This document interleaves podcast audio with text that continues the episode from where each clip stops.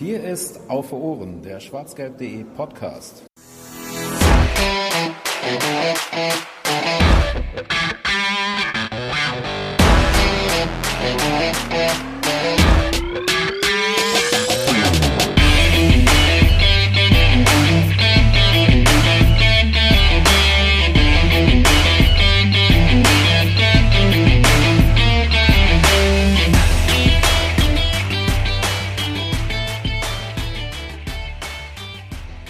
Aus der Nationalmannschaftspause heraus ein Hallo in die Welt und herzlich willkommen zur 101. Ausgabe von Auf Ohren, dem schwarzgelb.de Podcast. Wir wollen heute auf den Saisonstart von Borussia Dortmund blicken, denn das haben wir bisher noch nicht getan und ähm, damit somit auch wieder so ein bisschen die Saison für Auf Ohren eröffnen. Wir hatten zwar ja natürlich in den letzten Wochen äh, immer mal wieder noch eine Ausgabe, jetzt zuletzt zum Beispiel zur Jugendarbeit als Saisonvorschau und ähm, ja, jetzt so langsam geht es wieder darum, auch mal auf das Sportliche zu gucken, auf das, was der BVB auf den Rasen bringt und das dann natürlich auch halbwegs regelmäßig, so wie ihr das kennt, zu analysieren. Und das wollen wir heute machen, während der BVB gerade natürlich viele Spieler an die Nationalmannschaften abgeben musste und sich so ein bisschen halt äh, weiter fit hält mit den restlichen Spielern, die da sind, äh, noch versucht, den einen oder anderen neu einzubauen. Darauf werden wir dann auch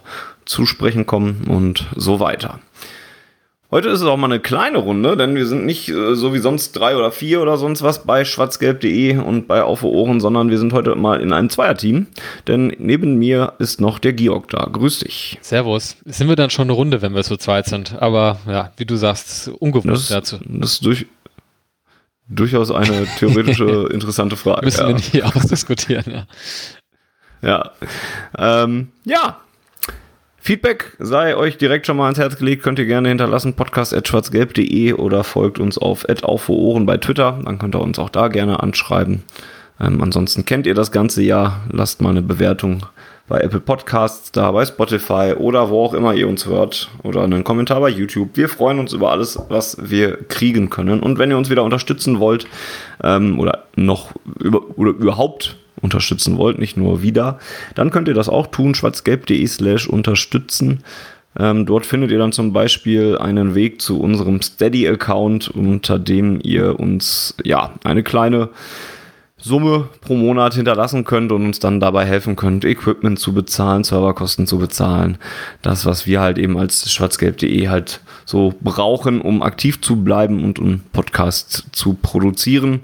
Ähm, vielen Dank an alle, die das schon tun, aber vielleicht findet sich ja noch der eine oder andere, der sich das Ganze nochmal angucken möchte, weil er irgendwie gerade 5 Euro im Monat oder 2,50 Euro im Monat übrig hat. Ähm, wie gesagt, schwarzgelb.de slash unterstützen ist dann da eure Anlaufstelle für. Jo, wir wollen heute also über die ersten Spiele der neuen Saison reden und ähm, bevor wir dazu allerdings kommen, sei es vielleicht ähm, erstmal sinnvoll darauf zu gucken, was denn noch abseits vom Platz passiert ist. Denn das Transferfenster ist ja in Gesamteuropa relativ spektakulär zu Ende gegangen. Mit äh, Wechseln von Lionel Messi, von Cristiano Ronaldo, äh, von Mbappé, der dann doch nicht geklappt hat und so weiter. Und so fort. Ihr werdet das alle mitgekriegt haben. Wenn wir das jetzt mit dem äh, mit der Transferphase von Borussia Dortmund vergleichen, ist es äh, ist das wesentlich spektakulärer abgelaufen, denn beim BVB ist gar nicht mehr so viel passiert. Auch wenn da es auch nochmal gegen Ende der Transferphase so ein bisschen spannend wurde, denn es ging ja darum, ob der BVB sich nochmal einen äh, Außenverteidiger holt oder sich generell in der Verteidigung nochmal verstärkt. Und das haben sie dann am Ende auch getan. Zwar nicht mit den ähm, äh, zuvor gehandelten Dalot von Manchester United oder äh, Hudson O'Doy vom äh, Chelsea FC, ähm, den man vielleicht noch gerne für die Außenbahnen geholt hätte. Also das wäre dann kein Verteidigertransfer gewesen, aber der war dann auch wohl im Raum. Ähm, als einer von den möglichen Nachfolgern für Jane Sancho eben auch. Das hat, hat sich am Ende nicht ergeben und ähm, hat nicht funktioniert, aber die Verstärkung in der Innen- und Außenverteidigung gab es dann in Form eines Spielers, die man gar nicht so auf der Rechnung hatte und der auch ein bisschen überraschend jetzt erstmal kommt. Marin Pongracic äh, vom VfL Wolfsburg kommt zum BVB, ist zunächst erstmal ausgeliehen. Der BVB hat dann aber wohl eine Kaufoption. Ähm, ja, und man kann es ein bisschen damit dann halt zumindest erklären, dass ähm, Marco Rose Pongracic schon ähm, von einer alten Trainerstation kennt und dementsprechend wohl dann doch ein bisschen Potenzial in ihm sieht. Und deswegen könnte man vielleicht ein bisschen hoffnungsvoller äh, in das Ganze blicken. Ich äh, hänge mich zum Beispiel einfach nur an diesem Fakt auf, weil ich ehrlich gesagt nicht ganz so viel zum Spieler selbst sagen kann, weil der erstens beim VfL Wolfsburg spielt und ich da nicht so viele Spiele von sehe und zweitens er da auch gar nicht so oft gespielt hat und ähm, ich dann eben darauf vertrauen muss, dass Marco Rose da eine gute Vorstellung von hat und, und eine Idee hat, wie man ihn jetzt einsetzen äh, möchte. Es ist halt auch noch ein junger Spieler, kroatischer Nationalspieler war er auch schon. Ähm, ja, und, und sollte wahrscheinlich einfach auch als, als dritte, vierte Option für die Innenverteidigung oder halt auch als eine Option für die Außenbahn äh, in der Abwehr ähm, wahrscheinlich dann oder hoffentlich dann doch funktionieren. Ähm, wie hast du das denn gesehen, Georg? Ja, also du hast es eigentlich schon ganz gut zusammengefasst. Äh, ich habe äh, für so einen kleinen Text, den ich über die BVB, über den BVB-Transfersommer geschrieben habe, habe ich äh, auch, glaube ich, die zwei Stichwörter genutzt, die du gerade genannt hast. Ich habe nämlich geschrieben, nicht spektakulär, aber solide und vernünftig. Ähm, und ich glaube, das trifft es dann auch ganz gut. Ähm, klar äh, spielten da zwischendurch einige Namen eine Rolle und deswegen hat man dann auch, glaube ich, gerade in den sozialen Netzwerken den Eindruck gehabt, dass die Leute dann so ein bisschen enttäuscht waren und äh, man sich da erhofft hat, dass jetzt noch ein richtiger Kracher irgendwie kommt. Aber äh, man muss natürlich auch mal das Ganze im, im Kontext sehen, natürlich auch in wirtschaftlicher Sicht. Und da war, glaube ich, auch relativ früh klar oder wurde auch relativ früh kommuniziert, dass eben ja größere Transfers nur noch äh, kommen werden oder getätigt werden, wenn man eben auch auf der Abgabeseite da was zu vermelden hat. Und da, das kann man dem BVB sicherlich dann schon eher vorwerfen, als dass er jetzt nicht mehr noch irgendwie massig Geld in die äh, Hände genommen hat ähm, hat man natürlich noch einige Leute auf der Payroll, äh, die nicht gar nicht so, also gar nicht so wenig äh, ja, Gehalt bekommen, aber sportlich nicht eine allzu große Rolle spielen können. Ne? Also das, äh, wenn wir dann ähm, natürlich über ja, jetzt die Situation von Roman Bürki äh, sprechen, die ja schon schwierig jetzt vom EVB ist, weil ja wirklich klar ist, dass er da sportlich äh, wahrscheinlich nicht zum Zug kommt, wenn nicht da ganz verrückte Sachen passieren. Ähm, und man auch, keine Ahnung, ein Spieler natürlich wie ähm, Marius Wolf wahrscheinlich äh, abgegeben hätte, der sich dann im ersten Vorbereitungsspiel oder im zweiten war es, glaube ich, ähm, verletzt und dann ähm, vielleicht da auch so ein bisschen ähm, ja, die Bühne verloren gegangen ist, wo er sich hätte nochmal präsentieren können, um ihm dann loszuwerden und der ähm, dann sicherlich auch gar nicht so wenig verdient, dann hast du halt einige Leute irgendwie noch unter Vertrag, die du ähm, ja gerne abgegeben hättest, glaube ich, ähm, wo aber, also da würde ich auch tatsächlich den Spielern gar nicht so einen großen Vorwurf machen, weil ja, wenn die halt eben also gerade die Situation von Birki finde ich, da darf man ihm auch nicht Unrecht tun, wenn man halt eben einen Spieler hat, den man vor einem Jahr noch um, ungefähr verlängert und da irgendwie mehr oder weniger unangefochten die Nummer eins ist, auch wenn es natürlich um Birki immer auch Diskussionen gab, klar. Ähm, und der dann in der, im Zuge von so einer Verletzung plötzlich sich auf der Bank wiederfindet und dann im Sommer äh, ein junger, aufstrebender Torwart äh, geholt und auf die Eins gestellt wird, dann finde ich es äh, aus seiner Sicht auch nicht verwerflich, wenn der sagt, naja, ich habe jetzt keinen Bock irgendwie zu sehr geringen oder verringerten Bezügen anderswo zu spielen, wo ich vielleicht auch keinen Champions League spielen kann. Gut, jetzt spielt er bei uns wahrscheinlich gar nicht. Aber ja, ich finde, das ist dann halt auch okay, wenn die Spieler dann sagen, nö, da, unter den Voraussetzungen will ich mich auch nicht irgendwie irgendwo hin transferieren lassen. Ja. Und ich glaube, dann hast du in der Summe so eine Situation gehabt, wo dann auch nicht so viel drin waren. Und ich würde behaupten, dass dieser Transfer von ähm, Pongracic ähm, wirklich der, der verletzten Situation geschuldet ist. Also ich glaube, wärst du mit einem fitten äh, Hummels und einem fitten Morey äh, und vielleicht sogar einem fitten Sagadu die Sorge gegangen, hätte man da wahrscheinlich nichts mehr gemacht. Aber deswegen finde ich den Transfer eigentlich gerade so gut, weil man, ähm, ich glaube, wenn du äh, halt so Langzeitverletzte hast, wo du aber auch weißt, die kommen irgendwann auch wieder zurück und dann bist du eigentlich auf den Positionen ganz ordentlich besetzt. Ich finde, dann bist du in einer blöden Zwickmühle, wo du immer überlegen musst, lohnt es sich jetzt noch, sich jemanden dazu zu holen für eine überschaubar lange Zeit, die man nur überbrücken muss? Oder ähm, ja, lässt man, setzt man das halt irgendwie ein bisschen aus mit den Spielern, die man hat? Und ich finde, da hat man jetzt ein ganz gutes Modell gefunden, weil man eben jetzt wirklich akut Hilfe bekommen hat. Und es wird dann spannend zu sehen sein, ob er auch direkt eingesetzt wird, aber man sich eben vertraglich da nicht sehr weit verpflichtet hat, weil was man so hört, sei die Laie auch ohne ähm, Gebühr irgendwie, also man müsste halt das Gehalt bezahlen, was nicht so wahnsinnig hoch sein soll. Und hat dann halt diese Option oder man lässt es halt sein. Also von daher finde ich für dieses ähm, Loch, was da verletzungsbedingt entstanden ist, ist das eigentlich ein sehr guter Transfer und ich glaube auch, das wird nur damit zu tun haben, dass äh, Rose ihn kennt, weil ähm, ja, so hatte man ihn ja wirklich nicht so richtig auf dem Schirm und da scheint man vielleicht auch was zurückgegriffen zu haben, wo Rose vielleicht auch sehr drauf gedrängt hat, dass er sagt, okay, da weiß ich, was ich von äh, zu erwarten habe. Der Spieler weiß, was er von Rose und von den restlichen Trainern zu erwarten hat, was der für ein System spielt. Von daher finde ich den Transfer, ohne dass ich jetzt mit dem Spieler mich bisher wahnsinnig intensiv beschäftigt hätte, eigentlich auch ganz sinnvoll, ja. Ist auf jeden Fall noch jung, ne? 23 hatte ich glaub, eben, glaube ich, schon gesagt, auch noch mit Entwicklung, Entwicklungspotenzial. Ist bei Wolfsburg auch eigentlich sogar ganz gut angefangen und hatte dann, hat, hat recht viele Spiele. Der ist im Januar gekommen, hat dann recht viele Spiele in der Rückserie letzte Saison gemacht und aber dann diese, oder dann irgendwie ist er dann so im Laufe der Saison dann doch wieder rausgerotiert äh, worden. Ich glaube, er hatte auch Verletzungen und Corona und so. Ich glaube, da waren auch so ein paar Faktoren, die da eine Rolle gespielt haben, ja. Ja, pfeifersches Drüsenfieber oh, war es okay, wohl auch an ja, der Stelle dann. Langziehen, ja. Ähm, ja, und, und dementsprechend ähm, hat sich dann halt ein bisschen äh, zerschlagen da, dass er da jetzt nicht mehr so reinkam. Kam. Ähm, ist eigentlich halt hauptsächlich Innenverteidiger, kann aber halt auch auf der Rechtsverteidigerposition eingesetzt werden.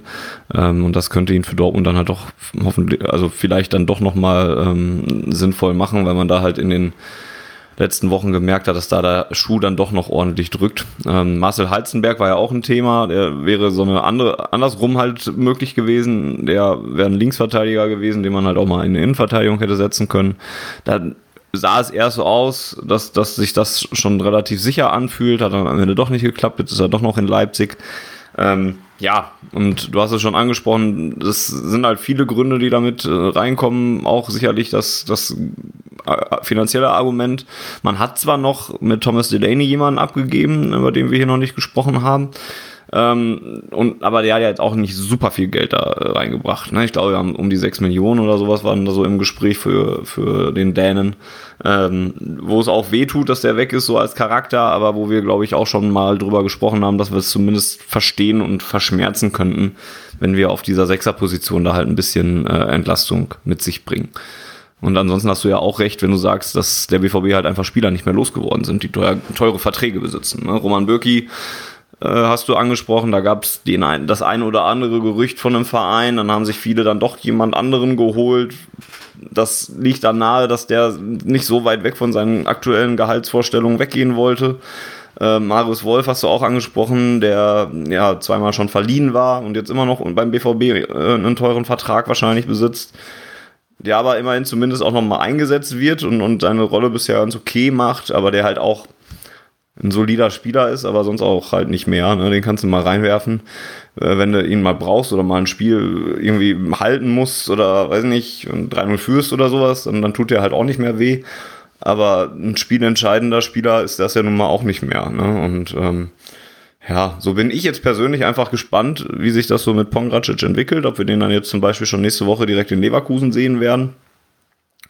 Ähm, was aber auch wahrscheinlich davon äh, abhängt, wie sich die Situation in der Abwehr so weiterentwickelt. Ne? Mats Hummels und Emre Can äh, sind da ja diejenigen, die da noch ähm, ja, fehlen, mutmaßlich, wobei Hummels ja jetzt auch so langsam mal wiederkommen müsste und mal wieder in, ins Training einsteigen müsste oder im Training, glaube ich, auch schon wieder ist. Bei Hummels muss ich sagen, da, da bin ich auch gespannt, wie das in der Saison läuft, weil was man ja auch gerne so ein bisschen unterschlägt, ist, dass der halt einfach in der letzten Saison so mit die meisten Spiele oder vielleicht sogar die meisten, glaube ich, aller, also Minuten abgerissen hat, aller Dortmund am Kader. Und er ist halt auch nicht mehr 24 oder so, ne? Deswegen, ähm, so gerade diese Kniegeschichte ähm, scheint ja auch eher sowas, was so ein bisschen langwierig ist. Und da bin ich, oder da mache ich ja, klopfe ich dreimal auf Holz, dass er ähm, ja nicht irgendwie so immer so on-off diese Saison sein wird und man wirklich lang auf ihn zurückgreifen wird, weil was man wirklich klar sagen muss, da kommen wir jetzt bestimmt bei den Spielnachbetrachtungen auch ein bisschen drauf, ähm, wenn wir nicht gerade Manuel Akanji in wirklich herausragender Form hätten, dann wird da, glaube ich, hinten alles zusammenfallen, was, was wir so aufstellen können in der Verteidigung. Ja, über Manuel Akanji äh, sollten wir tatsächlich sehr froh sein im Moment und der macht einfach da weiter, wo er letzte Saison aufgehört hat und, und ist einfach ein ganz wichtiger Spieler im Moment. Und dann hast du so Verlegenheitslösungen gekriegt am Anfang der Saison ne, mit Papadopoulos im Pokal, wo du aber auch schon gemerkt hast, na, so ganz in der Bundesliga sollte man das auch nicht machen. Und das hat man dann auch gesehen, weil in der Bundesliga ähm, hat sich Rose dann auch nicht getraut, mit Papadopoulos zu spielen. Dann war Axel Witzel auf einmal Innenverteidiger. Das ist auch okay, aber halt auch nicht das, was es sein sollte. Ne? Und wenn man jetzt dann nächste Woche zum Beispiel, wenn Hummels und Schar nicht spielen können, man dann zumindest Pongracic, der nun mal immerhin mal ein gelernter Innenverteidiger ist, äh, reinschmeißen kann und neben Akanji stellen kann, dann ist es wahrscheinlich besser, als Witze dahin zu stellen, als ähm, Papadopoulos dahin zu stellen oder sich irgendwie was anderes auszudenken. Und ja, in dem Fall muss man dann halt einfach hoffen, dass das dann halt möglichst leicht, äh, also die, die Eingewöhnungsphase für Pongracic möglichst leicht vonstatten geht. Da hilft es ihm, glaube ich, dass er Rose halt kennt. Und ähm, ja, da bleiben, müssen wir dann einfach dranbleiben und sehen, wie sich das so weiterentwickelt bei ihm. Genau, und ich denke, dann hast du halt auch, wie ich vorhin auch schon sagte, kein großes Risiko mit dem Transfer. Also im schlimmsten Fall wird er dann keine große Rolle mehr spielen, wenn dann alle irgendwie fit sind. Ähm, und dann hast du aber auch irgendwie keine finanzielle Belastung oder vertragliche Belastung durch ihn. Und ähm, wie du sagst, im, im, besten Fall ist immer noch ein junger Spieler, entwickelt sich da was über die Saison und er nutzt diese, also er weiß ja jetzt auch, dass das für ihn eine riesige Chance ist, glaube ich. Also wie gesagt, ich habe mich mit ihm jetzt auch ähm, so von der, was er für so für ein Typ ist, noch nicht so richtig befasst, aber alleine die, die, die Umstände, unter denen er jetzt nach Dortmund kommt, äh, Wolfsburg hat er, muss man zu den ganzen äh, Sachen, die wir schon vorhin angesprochen haben, zu seiner Situation da auch dazu sagen, dass sie auch einfach eine starke Verteidigung haben. Da spielst du dich auch nicht mal eben so plötzlich in die erste Elf. Und ähm, der weiß ja jetzt natürlich, dass er jetzt ähm, nach Dortmund kommt, wo er, also ich bin mal gespannt, wie wir ihn wirklich dann, äh, also in welchen Positionen man ihn sieht, weil ähm, ich glaube, dieses Rechtsverteidiger-Ding ist bei ihm wirklich auch eher so eine Ausnahme, ähm, so eine Ausnahme, die er da machen könnte, wenn dann eher als rechter Verteidiger in einer Dreierkette, so wie ich das ähm, verstanden habe, dass das schon wahrscheinlicher wäre, äh, wobei wir jetzt auch eher Viererkette gespielt oder nur Viererkette gespielt haben, von daher ähm, wird zu sehen sein, ob man überhaupt das System oder ja nicht das System, aber das, die Formation dahingehend verändert, dass man da mit einer Dreierkette hinten spielt und er dann da vielleicht zum Einsatz kommt und dann vielleicht Chan sogar als Innenverteidiger eingesetzt wird. Ähm, aber er könnte zumindest vielleicht von der Situation profitieren, dass man eben gerade ähm, einen Innenverteidiger-Slot frei hat, sozusagen. Ähm, Axel Witzel, finde ich, macht das sehr ordentlich, ähm, aber man merkt halt in gewissen Situationen, dass er ähm, ja halt nicht ein hausgemachter, also dass seinen üblichen Aufgabenbereich eben nicht das Verteidigen im Sinne eines Innenverteidigers gehört. Er löst da, glaube ich, auch viel mit seinen klassischen Stärken, ne, mit, mit, mit der Ballkontrolle, die er hat und Ballabschirm und so weiter. Aber ja, das ist natürlich ähm, einfach kein Innenverteidiger. Und ich denke, dass Pongracic da auch weiß, dass er da sowohl in dieser Witzelposition ähm, vielleicht reinrutschen könnte oder vielleicht wirklich auch mal auf die rechte Seite, ähm, ja, wo, wo ähm, Felix Passlack wie gewohnt extrem engagiert ist. Aber es halt dann, da können wir vielleicht sogar mal auf die Spiele langsam kommen, oder? Wenn du, wenn du möchtest, ähm, da merkst du halt, äh, in, in gewissen Spielen hat sich das schon auch als Schwäche leider aufgetan, äh, die dann äh, beispielsweise von Bayern auch sehr, sehr hart ausgenutzt wurde. Ja, durchaus. Also ich glaube, das ist so eines von den von, von den Zwischenfazits, die, die das du ziehen kannst, ist, dass der BVB da in der Abwehr immer noch eine große Baustelle hat. Ne? Und das insgesamt gilt für den Kader, dass man halt einfach noch immer noch so alte Baustellen mit sich rumträgt und die auch nicht so richtig gelöst bekommt. Ne? Und vielleicht geht das auch nicht so in einer Transferphase. Ne? Wenn Spieler keinen neuen Abnehmer finden, wird es halt auch schwierig. Und man kriegt halt dann auch nicht immer alle neue Spieler. Und mit Corona und Finanzen ist es gerade halt auch schwer und so. Aber Jetzt hat man vorne zum Beispiel endlich einen zweiten Stürmer und so diese Sturmsache so ein bisschen gelöst. Jetzt tun sich andere Baustellen halt auf, die aber auch dringend sind, ne? Weil, und das hat sich ja jetzt nun mal gezeigt, der BVB sich Gegentore fängt, äh, wo es nur geht. Ne? Also wir haben in der Bundesliga noch kein Spiel zu Null gespielt, sondern äh, zwei gegen Frankfurt gekriegt, da zum Glück fünf geschossen. Dann, gut, das Supercup-Spiel gegen die Bayern, gut, da gab es dann drei Gegentreffer, da ist aber Felix Passlack zum Beispiel schon angesprochen, dass das da einfach echt auch auf hohem Niveau dann halt auch echt eine keine, keine gute Lösung ist. Ne? Das reicht für kleine Mannschaften in der Bundesliga vielleicht noch. Aber für große Mannschaften in der Champions League oder halt in der Bundesliga wie die, äh, wie die Bayern, da wird es dann halt schon eng. Ja, dann fängst du dir in Freiburg zwei und gegen Hoffenheim zwei. Und dann bist du jetzt insgesamt nach drei Bundesligaspielen schon bei fünf Gegentre äh, nee, sechs Gegentreffern, weil du in jedem Bundesligaspiel einfach zwei Hütten kassiert hast. Ne? Und da drückt dann echt schon der Schuh. Und das war mir vorher bewusst. Also wir wussten ja, was auf uns zukommt, gerade wegen der Verletzungssache halt auch in der Innenverteidigung. Aber das macht mir auch einfach dauerhaft jetzt noch Bauchschmerzen. Ne? Und ja, ich habe jetzt Hoffnung in Pongracic und, und dass sich das irgendwann auch äh, ähm, diese, diese, Ab diese äh, Verletzungssache halt ein bisschen bessert.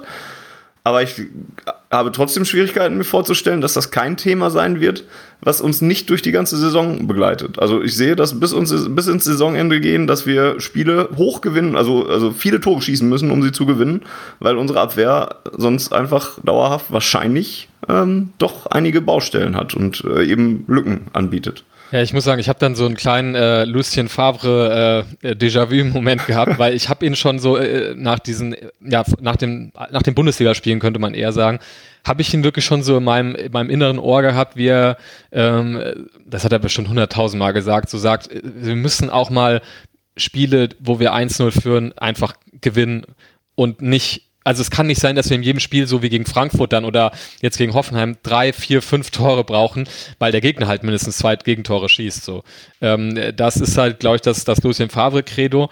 Ähm, ja, und da bin ich mal gespannt. Ich muss sagen, ähm, wir können ja mal, wenn man mal so in den Saisonstart reingeht und jetzt vielleicht also nur mal auf den Bundesliga-Start äh, guckt, ähm, bei dem Frankfurt-Spiel ähm, war man natürlich auf der einen Seite sehr gehypt, eben weil man da gesehen hat, dass ähm, ich habe da dieses Zitat von Dahud nochmal rausgekramt bei Twitter, äh, wo er sagte in, in diesem BVB-Podcast, wo er seine Vertragsverlängerung bekannt gegeben hatte, ja, selbst der schlechteste Verteidiger wird in unserem System, also so wie wir systemisch verteidigen, wird eine gute Figur abgeben, so sinngemäß.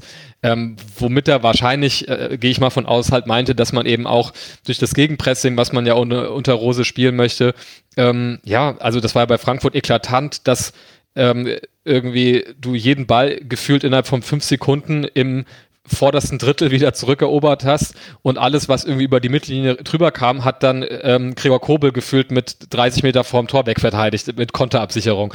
Das war natürlich ein bisschen überspitzt und, und das war natürlich auch ein verrücktes Spiel, was uns dann eher wieder entgegenkam.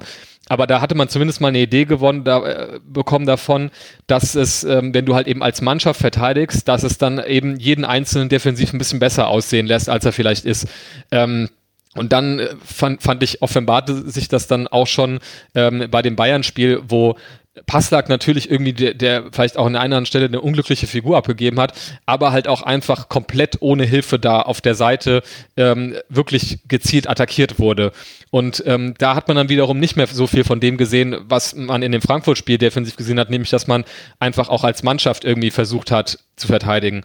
Und ich glaube, das ist das, worauf der BVB sich gerade sehr, sehr, sehr, sehr, sehr gut fokussieren sollte, weil das eben das ist, was dir am meisten weiterhelfen kann in einer Phase, wo dir einfach sehr zentrale Stützen defensiv mit Mats Hummels, ähm, mit ähm, auch einem, ja, standesgemäßen Rechtsverteidiger, nämlich Morey oder ja, vielleicht auch Meunier. Ähm, Piszczek ist uns ja dann jetzt äh, abhanden gekommen sozusagen, der dir einfach fehlt, also wichtige defensive Stützen. Und ähm, ja, ich finde, da ähm, hat man direkt im ersten Spiel so gesehen, was wie das aussehen könnte. Aber gegen Mannschaften wie Freiburg, was dann schon so die größte Ernüchterung war, ähm, hast halt plötzlich ein völlig anderes Spiel, wo du gar nicht richtig in dieses Gegenpressing reinkommst eigentlich, weil das Spiel sowieso ganz woanders stattfindet. Ja. Ja, das, also ich hatte auch vor allen Dingen nach dem ersten Spiel gegen Frankfurt, habe ich auch so gedacht, okay, das ist jetzt wahrscheinlich das, was Marco Rose sich vorstellt. Ne? Und, und so, das, so soll es laufen. Da waren ja auch dann viele Tore bei, die dann einfach so als Blaupause fun funktionieren, ne? gegen Gewinn, äh, also gegen Pressing, Ball gewinnen und dann dauert es fünf Sekunden oder so und der Ball ist im Tor auf der anderen Seite. Ne? Haaland Maschine in dem Spiel ja sowieso, in den anderen dann auch noch, aber hier dann sofort gezeigt, zwei Tore, drei Vorlagen, wo der Weg hingeht. Ne? Und ja, das hat, das ist halt, das positiv formuliert ist das wieder ein mitreißender Fußball, ein, ein geiler Fußball und das, was wir in Dortmund wahrscheinlich auch eher wollen. Ne? Und klar, das gefällt Lucien Favre jetzt nicht, aber das hat ja auch, also warum Lucien Favre nicht geklappt hat, haben wir ja auch häufig hier analysiert und jetzt hast du wieder Fans zumindest teilweise im Stadion Und die nimmst du mit solchen Spielen natürlich wieder eher mit. Ne? Und, und das hatte ich auch das Gefühl, dass das so insgesamt im Umfeld, also im Fanumfeld, dann halt auch für positive Reaktionen gesorgt hat, weil da auf einmal wieder viel mehr Tempo drin war, viel mehr Aggressivität ähm, in der Abwehr und viel weniger Geduld, so im Sinne von, ja, wir müssen ja ruhig spielen und so und, und irgendwann den Gegner uns herlegen oder so. Ne? Das macht natürlich mehr her, wenn es funktioniert, so wie es gegen Frankfurt getan hat. Ne? Aber Freiburg, äh, hast du ja gerade schon angesprochen, war dann zum Beispiel schon ein Spiel, wo es halt nicht mehr geklappt hat, weil der Gegner anders gespielt hat. Ich weiß auch, also ich würde jetzt auch nicht sagen, dass das so das typische Dortmund-Spiel war, was du verlierst, ähm, im Vergleich zu dem, was wir letzte Saison verloren haben, auch wenn das wieder so, ne, zweiter Spieltag bei einem kleinen Gegner, auswärts, hast du wieder verloren. Jada, jada, same old shit, kennen wir ja. Aber es fühlte sich ein bisschen anders an diesmal. Ja, das war halt ein Spiel, was du, was du nicht unbedingt verlieren musst. Weil, ne, das ist halt auch eine billige Ausrede zwar, ist halt auch vieles einfach scheiße gelaufen, dass Grifo den Freistoß sofort reinmacht nach sechs Minuten, ne? Und der BVB hatte ja auch Chancen mit dem Bellingham-Kopfball zum Beispiel und so weiter. Das musst du halt nicht zwingend verlieren. Da war ein bisschen Chancenverwertung, einfach Pech dabei und, und Freiburg macht halt aus drei, vier Chancen dann halt auch sofort zwei Tore. Ne? Also das fühlte sich halt ein bisschen anders an, auch wenn das Ergebnis am Ende wieder das war, was wir letzte Saison und davor die Jahre immer wieder beklagt haben. Ja, ist halt auch so, so eine Sache, ähm, man fragt sich dann natürlich unweigerlich, funktioniert denn dieser, was du gerade genannt hast, dieser mitreißende Fußball, den wir zum Beispiel gegen Frankfurt gesehen haben, funktioniert das denn nur, wenn du einen Gegner hast, der dich das so ausspielen lässt? Ähm, und ich glaube, da kann man zu geteilten Meinungen kommen. Natürlich ist es klar, dass du ein anderes Spiel hast, wenn du gegen eine Mannschaft wie Freiburg spielst. Und da würde ich dir auch zustimmen, dass da äh, zum einen im Spielverlauf selbst viele Sachen einfach so ein bisschen unglücklich gelaufen sind. Frühes Gegentor, was natürlich auch äh, überragende Hütte war, muss man ja auch, kann man nicht anders sagen. Ähm, und dann kannst, hast du natürlich, also wahrscheinlich das Schlimmste, was du haben kannst, ist, dass du dann am zweiten Spieltag oder direkt so am Anfang eine Mannschaft wie Freiburg spielst, die das ist ja genau de, das Paradebeispiel von einem Verein. Da tut sich im Sommer nicht wahnsinnig viel, was die äh, Transfers angeht. Die sind halt alle schon ziemlich eingespielt. Die wissen genau, was sie da spielen wollen. Und das, was die halt spielen können, spielen die halt in Stiefel da einfach runter. Und ähm, sobald die, und dann, und dann fängst du dir gegen so eine Mannschaft, wie du sagst, so ein frühes Gegentor. Also eigentlich ist es das Schlimmste, was dir überhaupt gegen Freiburg passieren kann, eigentlich. Und ähm, ja, und dann geht's ja. ja sogar auch noch weiter. Ne? Ja. Zweite Halbzeit nimmst du dir nochmal was ja. vor und kriegst direkt in der zweiten Halbzeit dann sofort das 2 genau. ne? also. Deswegen, äh, da, da ist halt die Frage, aber da muss man auch sagen, also einerseits klar, es kann nicht gegen jeden Gegner dieses Spiel so verlaufen, wie es gegen Frankfurt ist und das kann man auch, glaube ich, nicht erwarten. Aber, und das ist das, was, äh, also Sorgen sollte es einem machen, finde ich, wenn man wieder dieses ähm, Statische im, im, im letzten, also vor dem Strafraum, sage ich mal, hat. Weil ähm, das ist, glaube ich, das, was auch ähm, Marco Rose, ich weiß nicht, entweder nach dem Freiburg-Spiel oder nach dem Nee, ich glaube, nach dem Freiburg-Spiel hat er, glaube ich, irgendwas in die Richtung gesagt, ähm, dass es ihm ähm, nicht gefällt, wenn es halt dann einfach, äh, wenn zu wenig Bewegung einfach hinten äh, im, im, letzten Drittel irgendwie drin ist. Ähm, weil klar, natürlich äh, kannst du nicht Freiburg zwingen, irgendwie äh, vor dem Dortmunder Tor irgendwie äh, anzulaufen. Aber natürlich, wenn du in diesen Kombinationen ein bisschen mit mehr Geschwindigkeit reinkommst, ähm, dass sich vielleicht auch mal einer von diesen, sag ich mal, Offensivkünstlern ein bisschen fallen lässt, um da so ein bisschen ja, weiter vor dem Tor schon ein bisschen mit Dynamik auf die Abwehr zuzutribbeln und sich dann einfach mehr Leute ein bisschen in Bewegung setzen. Das sind, glaube ich, so ein paar Abläufe, die vielleicht auch Anfang der Saison noch gar nicht so sitzen können mit der Vorbereitung, die man gerade hatte. Von daher würde ich auch das Freiburg-Spiel, glaube ich, rausnehmen und sagen, okay, das ja passt nicht so, wie du sagst, in dieses typische BVB verkackt nach einem furiosen Saisonstart, so das zweite, dritte Spiel. Ähm, ja, ist die Frage, wie, wie ordnen wir denn das, das äh, Hoffenheim-Spiel ein? Wir haben jetzt gerade im Vorgespräch schon äh, gequatscht, da können wir vielleicht auch nochmal separat über diese ganze Zuschauergeschichte vielleicht sprechen, aber äh, du warst ja bei Hoffenheim auch oder gegen Hoffenheim im Stadion. Äh, wie hast du das dann wahrgenommen, wenn man so einmal diesen furiosen Start hat, dann so diesen kleinen Dämpfer und dann kommt halt Hoffenheim so? Also mitreißend war es ja auf jeden Fall, aber was, was nehmen wir denn da so fußballerisch draus mit? Ja, war ein überragendes Spiel, um wieder ins Stadion zu gehen da. Ne? Also da wusste ich sofort, was mir gefehlt hat nach dem 3-2, also nach dem Spiel, weil, weil da alle Emotionen ja sofort drin waren. Ne? Ähm, ja, ich glaube, zum einen muss, muss man da sagen, dass, dass man gegen einen extrem guten Gegner gespielt hat an dem Abend, weil, weil Hoffenheim echt eine gute Leistung gezeigt hat und, und ja, gut mitgespielt haben. Der BVB hatte zwar super viel Ballbesitz in der ersten Halbzeit, war da bei zwei Drittel angekommen ähm, oder bei 69 Prozent irgendwann oder sowas. Und es wurde dann in der zweiten Halbzeit ein bisschen weniger. Da gab es auch wieder dann so Phasen nach den, nach den beiden Toren eigentlich, wo der BVB wieder passiver geworden ist. Das erinnerte mich dann schon wieder ein bisschen so an letzte Saison. Aber die Hoffenheimer haben halt auch echt, ja, haben auch selber gallig gespielt, ne? Haben, waren selber sehr aggressiv und so mit auch mal über die Grenzen hinaus. Also Vorsicht, Felix Zweier fand ich. Ja, Felix Zweier fand ich an dem Abend eine absolute Katastrophe. Und ähm, ja, dann war es halt, irgendwie ist es irgendwann dann schwer zu erklären, was dann da passiert ist. Also gerade die Schlussphase oder so, die kannst du dann auch nicht rational erklären. Ähm, ja, und der BVB hat eigentlich ganz gut gegengehalten. Ne? Das war ein hohes äh, Niveau, was in diesem Spiel generell so vonstatten gegangen ist. In der ersten Halbzeit hatte ich das Gefühl, dass der BVB noch so ein Ticken besser war, ein bisschen bessere Chancen hatte, aber die Hoffenheimer waren auch, glaube ich, zweimal irgendwie auch sehr gefährlich vorm Tor, wo Kobel halt überragend gehalten hat und auch gezeigt hat, warum man sich den äh, jetzt dann doch gegönnt hat und ihn geholt hat. Ähm, ja, und dann hat mich halt genervt, dass, dass man diese passiven Phasen drin hatte. Wobei das sich vielleicht auch leicht sagen lässt, wenn der Gegner halt einfach auch ein bisschen mehr aufkommt und da reinhaut, ne, dann sieht das im Stadion, sieht das vielleicht auch so aus, man macht nichts mehr und der Gegner wird wieder besser und dann fängt man sich irgendwann so zwangsläufig den Ausgleich. Und ja, dann war ich nach dem 2 zu 2 tierisch pisst, weil man wieder drum gebettelt hat und es sich dann auch gefangen hat. Das wäre auch wieder so same old, same old gewesen. Ja, und dann am Ende, also dann gibt's halt dann doch noch das 3 zu 2 und du gewinnst das Spiel dann halt. Ähm, das ist dann natürlich schon überragend, aber es blieb so ein bisschen so das Gefühl, dass, also fernab davon, dass es ein geiler Abend war und es Spaß gemacht hat und ich einen tollen Abend im, im Westfalenstadion hatte und endlich wieder da war.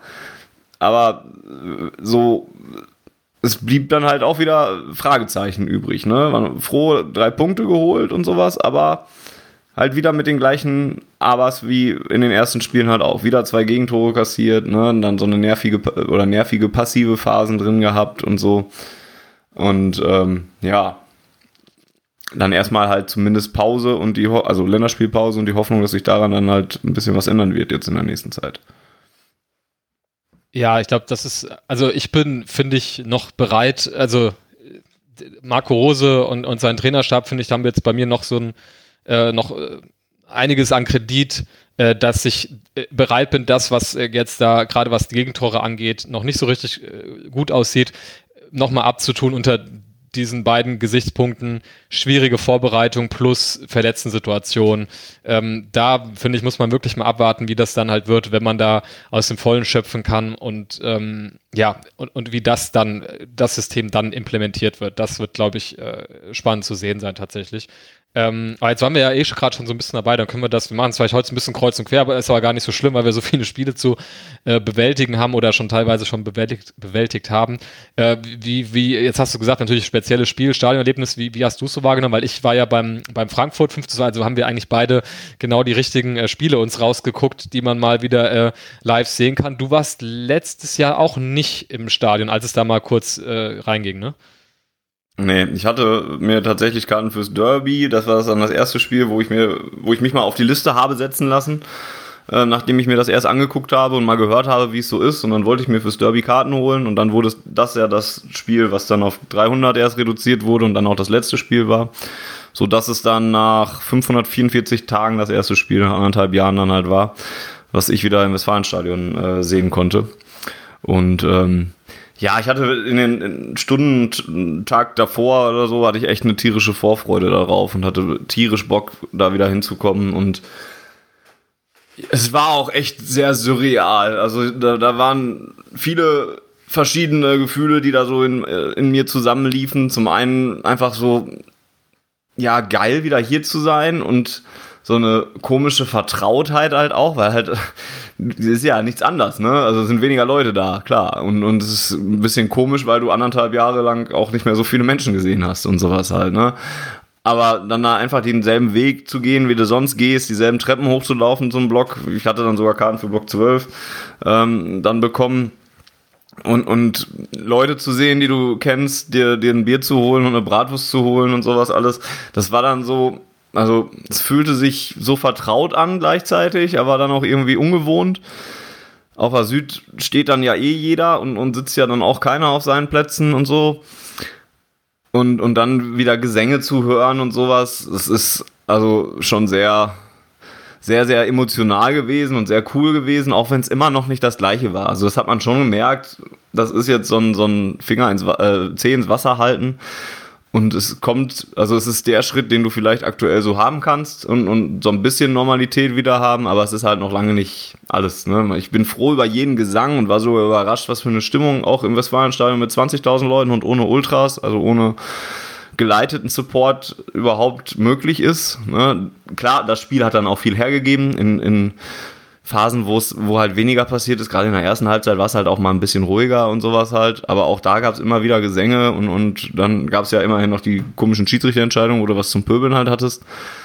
Und ähm, ja, also wie gesagt, so eine, das ist, glaube ich, so das Fazit, so eine Mischung aus Vertrautheit und, und ist schön wieder hier zu sein und, und halt immer noch so ein bisschen Absurdität, weil es halt immer noch auch noch nicht das gleiche ist. Aber ja, es hat Bock gemacht. Das Spiel halt hat dann auch für alles entschädigt halt. Da hatte ich halt sehr viel Glück einfach. Ähm, weil es halt genau dieses Spiel war. Wenn wir jetzt 1-0 gewonnen hätten, wäre es wahrscheinlich auch ein bisschen was anderes gewesen. Ähm, ja, und so wird es wahrscheinlich nicht das letzte Mal gewesen sein, dass ich auch ne, mit Teilzuschauern da nochmal nach Dortmund fahre und mir dann nochmal ein Spiel im Westfalenstadion angucke, weil das ist nun mal das, was gerade möglich ist. Und ähm, das nehme ich dann halt auch ganz gerne. Und du warst gegen Frankfurt da zum, zum Auftakt. Wie war das für dich? Ja, tatsächlich hätte ich das jetzt sehr ähnlich beschrieben wie du. Zum einen haben wir, glaube ich, wie ich eben schon sagte, beide ähm, Spiele mit, mit, viel Dynamik äh, mit einem, und mit einem guten Ende äh, mitgenommen. Das äh, sorgt ja sowieso schon mal für, für ein vergleichbares Stadionerlebnis. Ähm, bei mir war es tatsächlich aber so, dass ich, ähm, ich hatte auch mich recht kurzfristig entschieden, äh, da könnte man theoretisch auch nochmal drüber quatschen, oder es gab da auch, glaube ich, bei uns bei Schwarz-Gelb einen Artikel zu, dass äh, die Kartenbeschaffung momentan jetzt nicht so kompliziert ist, wie man das vielleicht äh, aus anderen Konstellationen beim BVB gewohnt ist. Äh, und so hatte ich dann, ähm, ich war sowieso samstags in Dortmund, äh, weil da eine äh, Geschichte vom, vom Fanprojekt war, wo wir so ein paar Interviews geführt haben. Ähm, und dann habe ich mich wirklich erst am Vortag entschieden, komm, jetzt bist du eh da, es, BVB schmeißt dir irgendwie die Karten hinterher, dann, dann kaufst du halt auch eine. Ähm, und deswegen bin ich da mit keiner, also hatte ich jetzt nicht so die ganze Woche über schon so eine Vorfreude äh, angebahnt ähm, und bin dann auch so recht unbedarft dann irgendwie einfach zum Stadion gelaufen, aber dann äh, setzte genau das ein, was du gerade sagtest. Wenn man dann, je näher man dem Stadion irgendwie so näher kam, äh, desto mehr äh, griffen dann wieder so die gewohnten Rituale. Dann habe ich zufällig auch noch zwei Freunde getroffen, mit denen ich sonst immer auch so zum Fußball fahre. Und es war gar nicht so richtig abgesprochen, dass die auch da sind, äh, weil ich mir halt eine Einzelkarte gekauft hatte und mich schon so ein bisschen drauf eingestellt hatte, dass ich dann halt da alleine irgendwie rum, rumeier.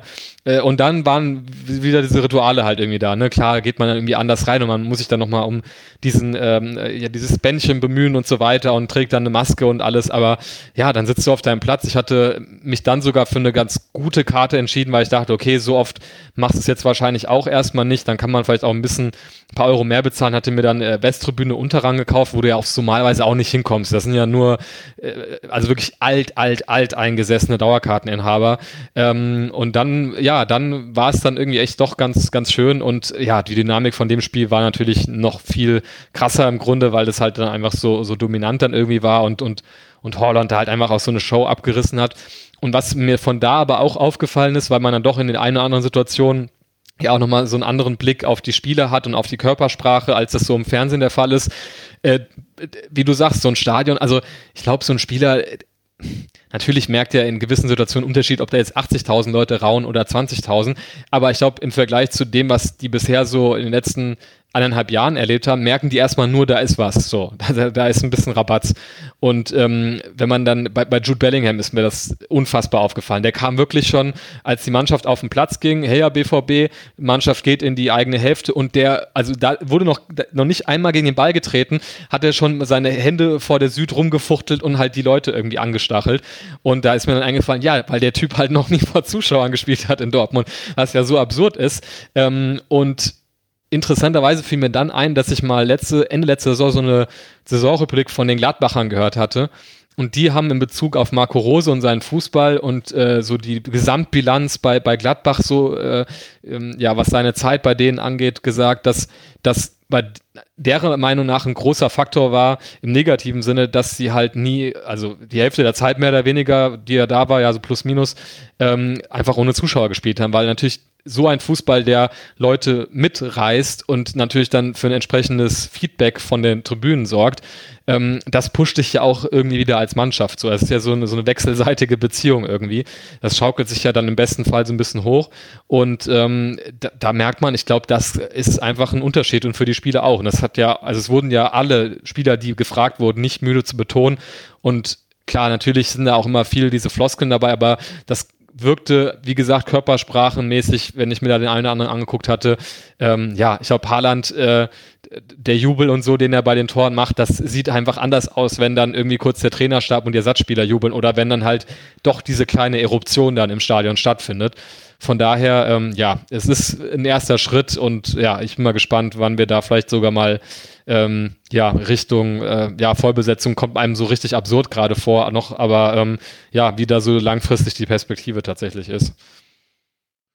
Ja, Jude Bellingham ist mir sogar äh, im Frankfurt-Spiel als, als Fernsehzuschauer aufgefallen, dass der da ständig die Leute nochmal animiert hat und das, das einfach auch geliebt hat. Und das hat man aber auch dann den ganzen Spieltag über gesehen. Das war nicht nur bei Borussia Dortmund so, sondern das war in der ganzen Bundesliga so. Ähm, ich habe auch es ist auch einfach viel geiler, Bundesliga zu gucken, wenn da Leute im Stadion sind. Es macht so viel mehr Spaß direkt wieder. Ne? Ich habe letzte Saison echt, habe ich ja auch, glaube ich, hier schon mal gesagt, nicht viele Spiele gesehen und noch schon gar keine Einzelspiele, die nicht Borussia waren oder sowas. Aber ich habe diese Saison gucke ich mir wieder mit Genuss die Konferenz an, auch wenn da, äh, nicht, im dritten Spiel da waren ja nur Gammelspiele bei eigentlich oder sowas. Aber es waren halt Spiele, wo Zuschauer da waren und das interessiert einen hundertmal mehr und das freut die Spieler mehr, das sieht man denen an und ne, du hast gerade Bellingham und, und Haaland als Extrembeispiel genannt. Ähm, aber da gibt's ja dann generell viele tolle Szenen rund äh, drum, ne? Und das ist einfach ein anderer Schnack. Und klar, es ist nicht, es sind keine 80.000, aber es ist, es reicht im Moment aus, um, um, um schon mal viel mehr Interesse daran zu kriegen und um Emotionen auszulösen. Und deswegen macht's halt auch viel mehr Spaß. Und dann, dass Bellingham dann sofort auch noch äh, im zweiten Heimspiel dann auch noch ein Tor vor der Süd macht, ist dann natürlich auch umso geiler. Das konnte er dann natürlich auch noch sehr feiern. Ne? Ich glaube, die Erling Haaland Chance, da müssen, müssen die Ultras, glaube ich, schon, wenn sie irgendwann mal wieder da sind und äh, Erling Haaland noch da ist, da werden sie gegen kämpfen müssen, wenn sie die nicht zulassen wollen, weil ja so einzelne Spielergesänge ja immer ein bisschen kritisch gesehen werden. Aber die hat Nobby Dickel jetzt so gut etabliert und alle feiern es so sehr, dass es wird, glaube ich, schwer rauszukriegen sein. Finde ich aber auch nicht schlimm. Also, das ist halt manchmal ein bisschen komisch, wenn irgendwie nichts passiert gerade und das ist einfach, also auf einmal gibt es Erling Haaland Sprechgesänge anstatt von Borussia Dortmund Sprechgesängen. Das finde ich dann halt auch ein bisschen komisch. Aber ansonsten macht es halt einfach wesentlich mehr Spaß. Ähm, ja, wenn man da ja. vielleicht noch, also da, da, muss ich dazu noch sagen, äh, kann ich allen Hörerinnen und Hörern auch mal den Artikel von ähm, Nadja, war der, glaube ich, äh, empfehlen, äh, zu, zu Jude Bellingham, der heute, äh, also heute heißt am äh, Sonntag, den fünften, äh, bei uns online gegangen ist, ähm, weil der hat mir in, in vielerlei Hinsicht sehr, sehr ähm, aus dem Herz gesprochen. Also ich äh, habe wirklich einen sehr, sehr großen Softspot für, für den Jungen ähm, und, und hab auch so, also ich würde, klar, natürlich ist Haaland irgendwie überstrahlt der so ein bisschen alles gerade, aber für mich ist das so die eine der wichtigsten Personalien, so was die nächsten Jahre angeht, weil man sich bei ihm einfach vorstellen kann, dass er sich so ein bisschen vielleicht auch mehr Zeit lässt, um sich zu entwickeln. Und ähm, natürlich ist er nicht der, der jedes Spiel die spektakulären Tore schießt, aber ähm, der macht halt so diese, ja, diese wichtigen Sachen, die man vielleicht nicht immer äh, in jeder, in jeder, in jedem Highlight Reel irgendwie sieht. Und alles, was der so bisher auch abseits des Platzes so äh, ja für eine Visitenkarte abgibt, äh, kommt schon sehr, sehr nah an dem, was ich mir so von einem Spieler von Borussia Dortmund erwarte, der halt dieses Trikot trägt. Und ähm, genau, da hatte, haben wir einen sehr schönen Artikel jetzt äh, auf der Homepage zu ihm, der mir sehr aus dem Herzen spricht, weil es irgendwie Bellingham ist wirklich seit Jahren mal wieder so ein Spieler, ähm, wo ich mich so ein bisschen traue, mich so emotional darauf einzulassen, dass das einfach eine gute Geschichte wird mit, mit ihm und Borussia Dortmund. Ähm, man ist ja natürlich da schwer gebeutelt und, und traut sich gar nicht so richtig, ähm, diese, ja, den Spielern auch so ein bisschen Emotionen zurückzugeben, weil man dann immer so denkt, ja, ja, wir sind halt nun mal der Verein, der ja, von dem Geschäftsmodell lebt, dass wir Spieler eben auch schnell wieder abgeben und da auch äh, uns ganz gut dran verdienen. Und deswegen habe ich zum Beispiel äh, auch wenn das einfach nur, wenn man das als Fußballfan guckt, was Haaland macht, ist das von einem anderen Stern. Also ich kann mich nicht erinnern, dass ich ja in meiner Zeit, seit ich BVB-Fan bin, sowas schon mal gesehen habe. So. Also ich glaube, wahrscheinlich werden wir irgendwann mal sagen, das ist der beste Spieler, der jemals bei Borussia Dortmund gespielt hat, so wo auch immer er sich dann weiter bei einem anderen Verein weiterentwickeln wird. Aber da bin ich emotional nicht so drin, weil man eben immer so weiß, das kann ja nicht von Dauer sein. Aber Bellingham ist halt alles, was er so links und rechts so sagt und macht und ähm, ja, alle Specials, die es so von ihm gibt, äh, bei The Zone ganz interessante, wo er dann mit seiner Mutter sitzt und irgendwie äh, die dann sagen, ja, und daheim reden wir nicht über Fußball, weil der so ehrgeizig und so. Also das ist irgendwie so in jeglicher Hinsicht, dass ich so richtig den Typ da ins, ins Herz geschlossen habe. Und ähm, genau, deswegen, ähm, da, dass er dann auch derjenige ist, der so sich von diesem Zuschauerding so anstecken lässt, ähm, passt dann immer noch perfekt noch mehr ins Bild. Und ähm, auch so diese, ähm, ja, da gab es ja auch dieses Video, was so ein bisschen viral ging, wo er nach dem Spiel einem Fan äh, im Rollstuhl äh, sein Trikot geschenkt hat und der sich in, äh, gefreut hat wie sonst was. Das sind so diese kleinen Geschichten so um den Fußball herum. Das sind alles ja immer nur so kleine Gesten und kleine Stories irgendwie. Aber wie du sagst, das merkt man äh, und das trifft alle Vereine. Äh, da merkt man plötzlich, was Fußball erst für ein Spiel ist, wenn erst wieder diese ganzen kleinen Facetten wieder mit reinspielen. Ähm, das ist wirklich auch mit 20.000 Zuschauern ein Unterschied von Tag und Nacht tatsächlich. Ja. Kann ich sehr gut nachvollziehen, ähm, was, was Bellingham angeht. Ähm, bei Haaland bin ich auch, also dann bin ich auch emotional involviert, aber halt auf, eine, auf einer anderen Ebene, weil, der, weil ich einfach, weil der Junge halt einfach so Spaß einfach macht. Und das ist noch ja. so ein, ja. ja, das ist noch so ein bekloppter Junge dabei und, und wieder da rumspringen und so. Aber da, da weiß ich halt auch, ich muss, also das ist auch ein Grund, jetzt noch häufiger nach Dortmund zu fahren, weil ich muss den einfach jetzt genießen, solange er da ist. Und ich glaube, der ist im nächsten Sommer nicht mehr da. Ich bin froh, dass er jetzt noch da ist. Aber das wird halt aufhören und, und der wird irgendwann weggehen. Und ich denke, dass das spätestens, also dass das dann im nächsten Sommer soweit sein wird, dass er gehen wird. Und dann sehe ich das wie du. Ich glaube, wenn der sich nicht beide Beine bricht oder sowas oder so, also wenn da nichts Unvorhergesehenes passiert, wird der irgendwann der neue Messi, Ronaldo oder sowas, so von, von dem Level her. Und der neue Welt, also wenn gewinnt er irgendwann, wird er den Ballon d'Or gewinnen und sowas alles. Das ist viel Superlativ und sowas alles. Und, und dann muss man immer bei jungen Spielern mit vorsichtig sein oder so. Aber wenn ich Haaland spielen sehe, dann kann ich das nicht anders formulieren. Der wird irgendwann für sehr viel Geld in irgendeine teure Liga wechseln. Ich bete immer noch, dass er nicht zu den Bayern geht, kann es mir aber auch nicht vorstellen, sondern er wird wahrscheinlich in eine Premier League irgendwie gehen und da wird er dann zum absoluten Weltstar. Und dann werden wir irgendwann sagen, weiß nicht, der hat mal bei uns gespielt, geile Sache. Guck dir den Typen an, der schießt immer noch Tore, ohne mit der Wimper zu zucken. Ne? Und bei Bellingham, da bin ich mir, also da bin ich jetzt auch nicht so, dass ich jetzt glaube, dass der in zehn Jahren noch irgendwie mit, mit der Hand aufs Dortmund-Logo klopft oder sowas.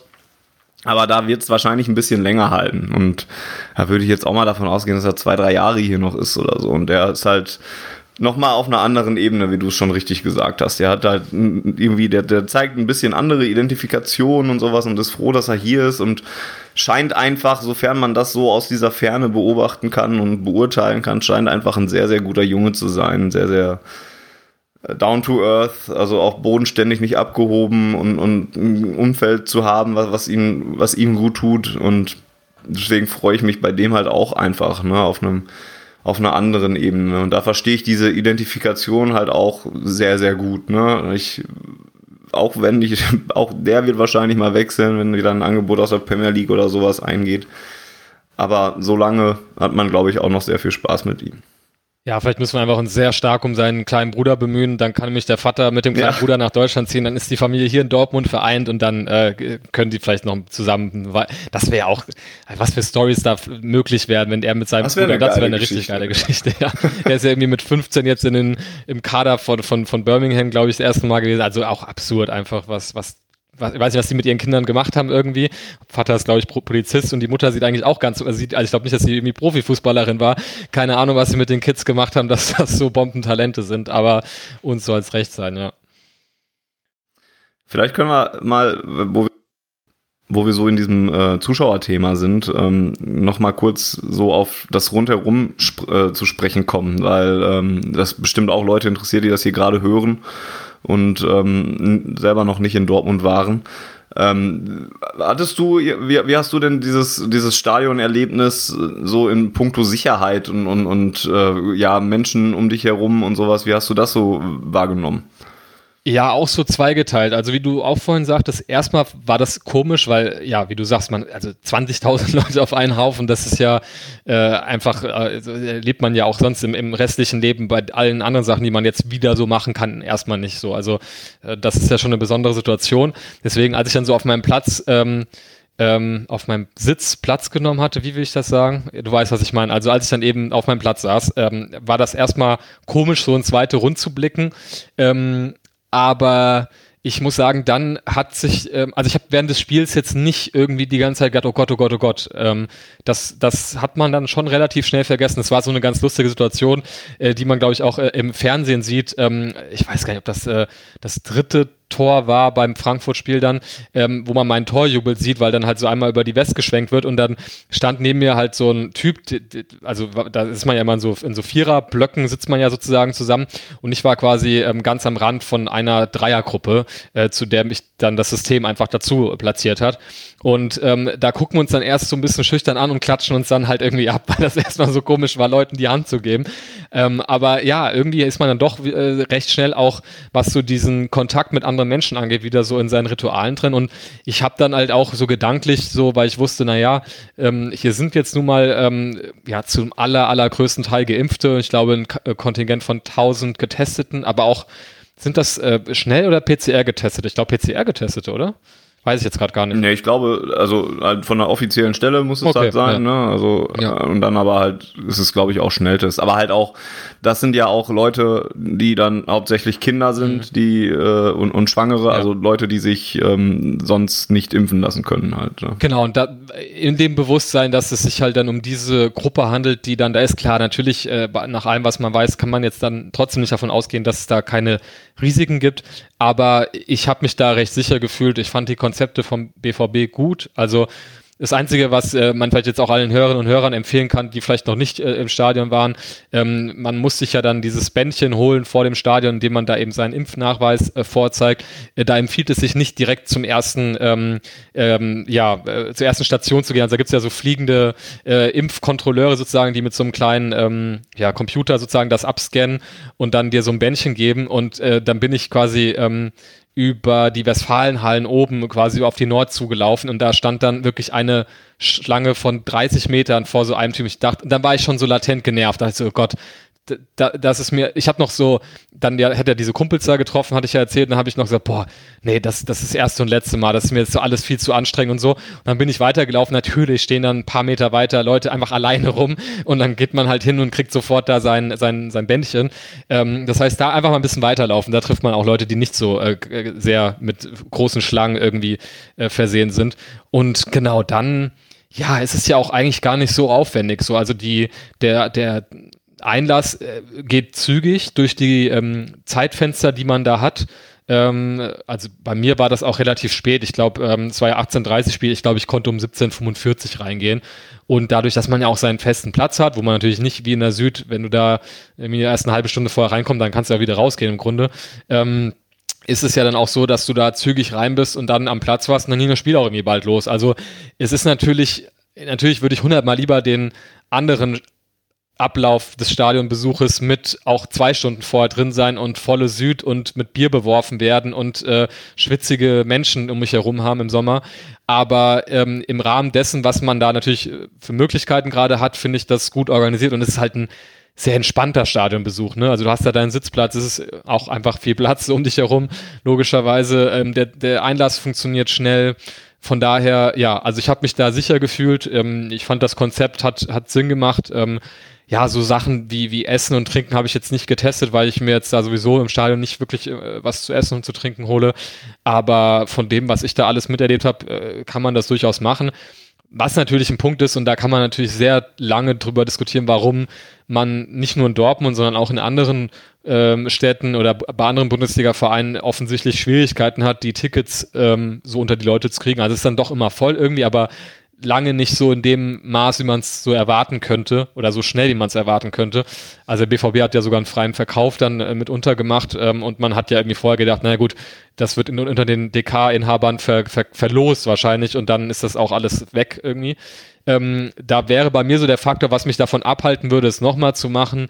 Äh, zum einen natürlich einfach, dass es halt stimmungstechnisch schon noch abfällt irgendwie zwischen dem, weil man halt ja, ich habe da natürlich auch mitgesungen da auf meinem Platz, aber es ist natürlich was ganz anderes als ähm, ja, wenn man wirklich in dem, in dem mitten in dem, in dem Stimmungsblock ist.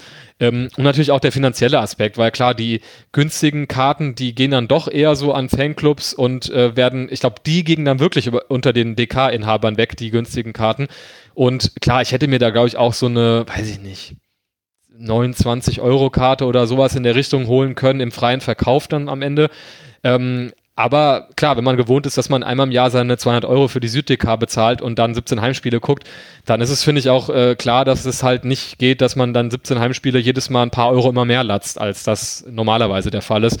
Und ich schätze, dass das auch viele Leute davon abhalten wird, das regelmäßig zu machen, äh, was bei mir dann auch der Fall ist. So, also da werde ich mir dann, glaube ich, wirklich eher gezielt Spiele rauspicken, wo ich dann nochmal hinfahre. Ja. Ja, lass uns gleich noch mal kurz über, über diese Kartennachfrage und sowas äh, gerne reden. Ähm, ich wollte nur noch kurz zu meinem Stadionbesuch halt sagen, dass, dass ich eigentlich ähnlich gesehen habe wie du. Ähm, ich hatte mitgekriegt, dass es am ersten Spieltag vor der Süd, also vor dem Eingang von der Süd, wohl ziemlich voll war und dass es da viele Menschen standen. Deswegen hatte ich, hätte ich eigentlich erst versucht, zu dieser Early Hour reinzukommen, war dann aber zu spät dran dafür und habe dann aber festgestellt, dass es beim dritten, also beim zweiten Heimspiel dann schon gar nicht mehr so voll war, was das angeht. Also da hat der Einlass dann relativ schnell funktioniert. Ja, gab dann höchstens das Problem, dass die die Frauen, äh, also ich war mit meiner Frau da und dann konnte man wieder nicht sehen, wo jetzt die Frauenkontrolleurin ist und so und dann hat man sich da halt lange mit aufgehalten. Ähm, das ist auch so der einzige Moment, wo du halt auch mal so diese Abstandregel halt nicht gut halten kannst. Ne? Man kann das ja selber ein bisschen, also sonst kannst du es ja selber kontrollieren, wie nah du an andere Menschen rangehst. Da in der Schlange dann halt weniger. Und da hatte ich auch nicht das Gefühl, dass das für viele noch so super wichtig ist oder sowas. Ähm, auch bei den mobilen Fly-ins, wie du, äh, also bei diesen mobilen Teams, die das kontrolliert haben, ähm, die du ja schon angesprochen hast, wo die Menschen einfach sagenhaft dumm sind, wenn die sich beim ersten, Leu ersten anstellen oder so. Da bin ich auch erst an drei, vier anderen losgegangen vorbeigegangen, bis ich jemanden gefunden habe, der gar nichts zu tun hat. Ähm, auch da ist halt die, die Schlange dann halt relativ eng besetzt. Und ansonsten kannst du ja immer im Stadion über alles, wo du hergehst, ja auch kontrollieren. Ne? Dadurch, dass da nur 20.000 Menschen sind, kann man da halt allen Leuten gut ausweichen, die man nicht äh, sehen möchte oder so. Und ähm, ja, die, die, die, den Faktor geimpft, immunisiert, ähm, den hat man dann auch schon im Hinterkopf, der gibt auch nochmal Sicherheit. Da hatte ich nur leider das Erlebnis, ähm, dass mir das ein bisschen wieder kaputt gemacht hat, weil der Typ, der, also da wo, da, wo ich mir mein Bändchen geholt habe, der hat dann gar nicht mehr Interesse daran gehabt, irgendwas abzugleichen oder zu scannen. Also ich habe dem nur noch mein digitales Impfzertifikat gezeigt. Und damit war er zufrieden. Er wollte nicht mal mein Perso sehen und nicht mehr sehen, ob ich denn wirklich, ob das wirklich mein Impfzertifikat ist. Ähm, der wollte nicht scannen äh, oder so, der sagte, nö, nö, reicht schon, hier hast du dein Bändchen fertig. Ähm, und das war wohl sehr unterschiedlich. Daraufhin habe ich das so ein bisschen beobachtet dann halt äh, auf, de, auf dem weiteren Weg bei den äh, Impf oder bei diesen Teams halt, die das gemacht haben. Und manche standen da dann halt und haben gescannt.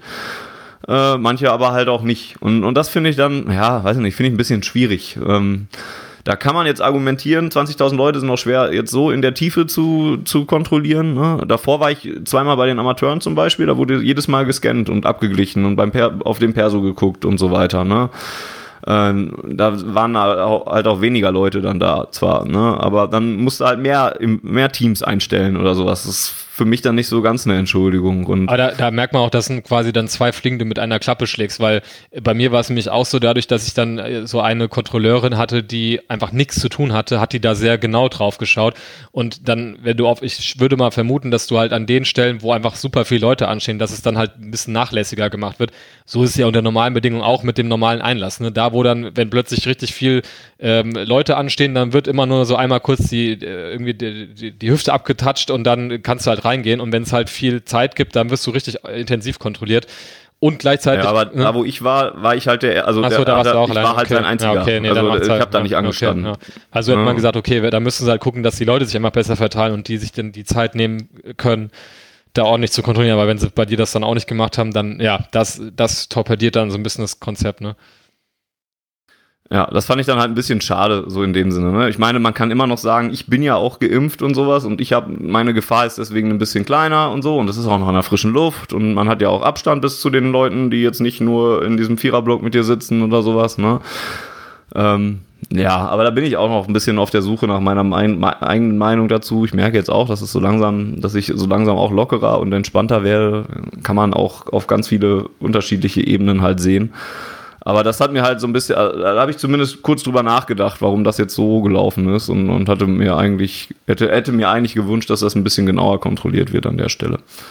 Ähm, wie stehst du denn grundsätzlich zu der Sache, dass der BVB jetzt, also grundsätzlich diese Regel hat mit dem 2G? Sie haben es ja jetzt noch nicht mal, also es geht ja noch einen Schritt weiter. Sie haben ja noch dieses eine 1000 Kartenkontingent für Leute, die sich nur testen. Und ansonsten lassen sie ja wirklich nur Immunisierte da rein. Ähm, hältst du das für richtig ähm, und, und wichtig auch? Andere Vereine machen es ja auch so. Köln zum Beispiel, Leverkusen glaube ich auch. Ähm, da ist es jetzt zumindest bei den Auswärtskarten extra erwähnt worden, dass man da immunisiert sein muss für, außer man ist unter 19 halt.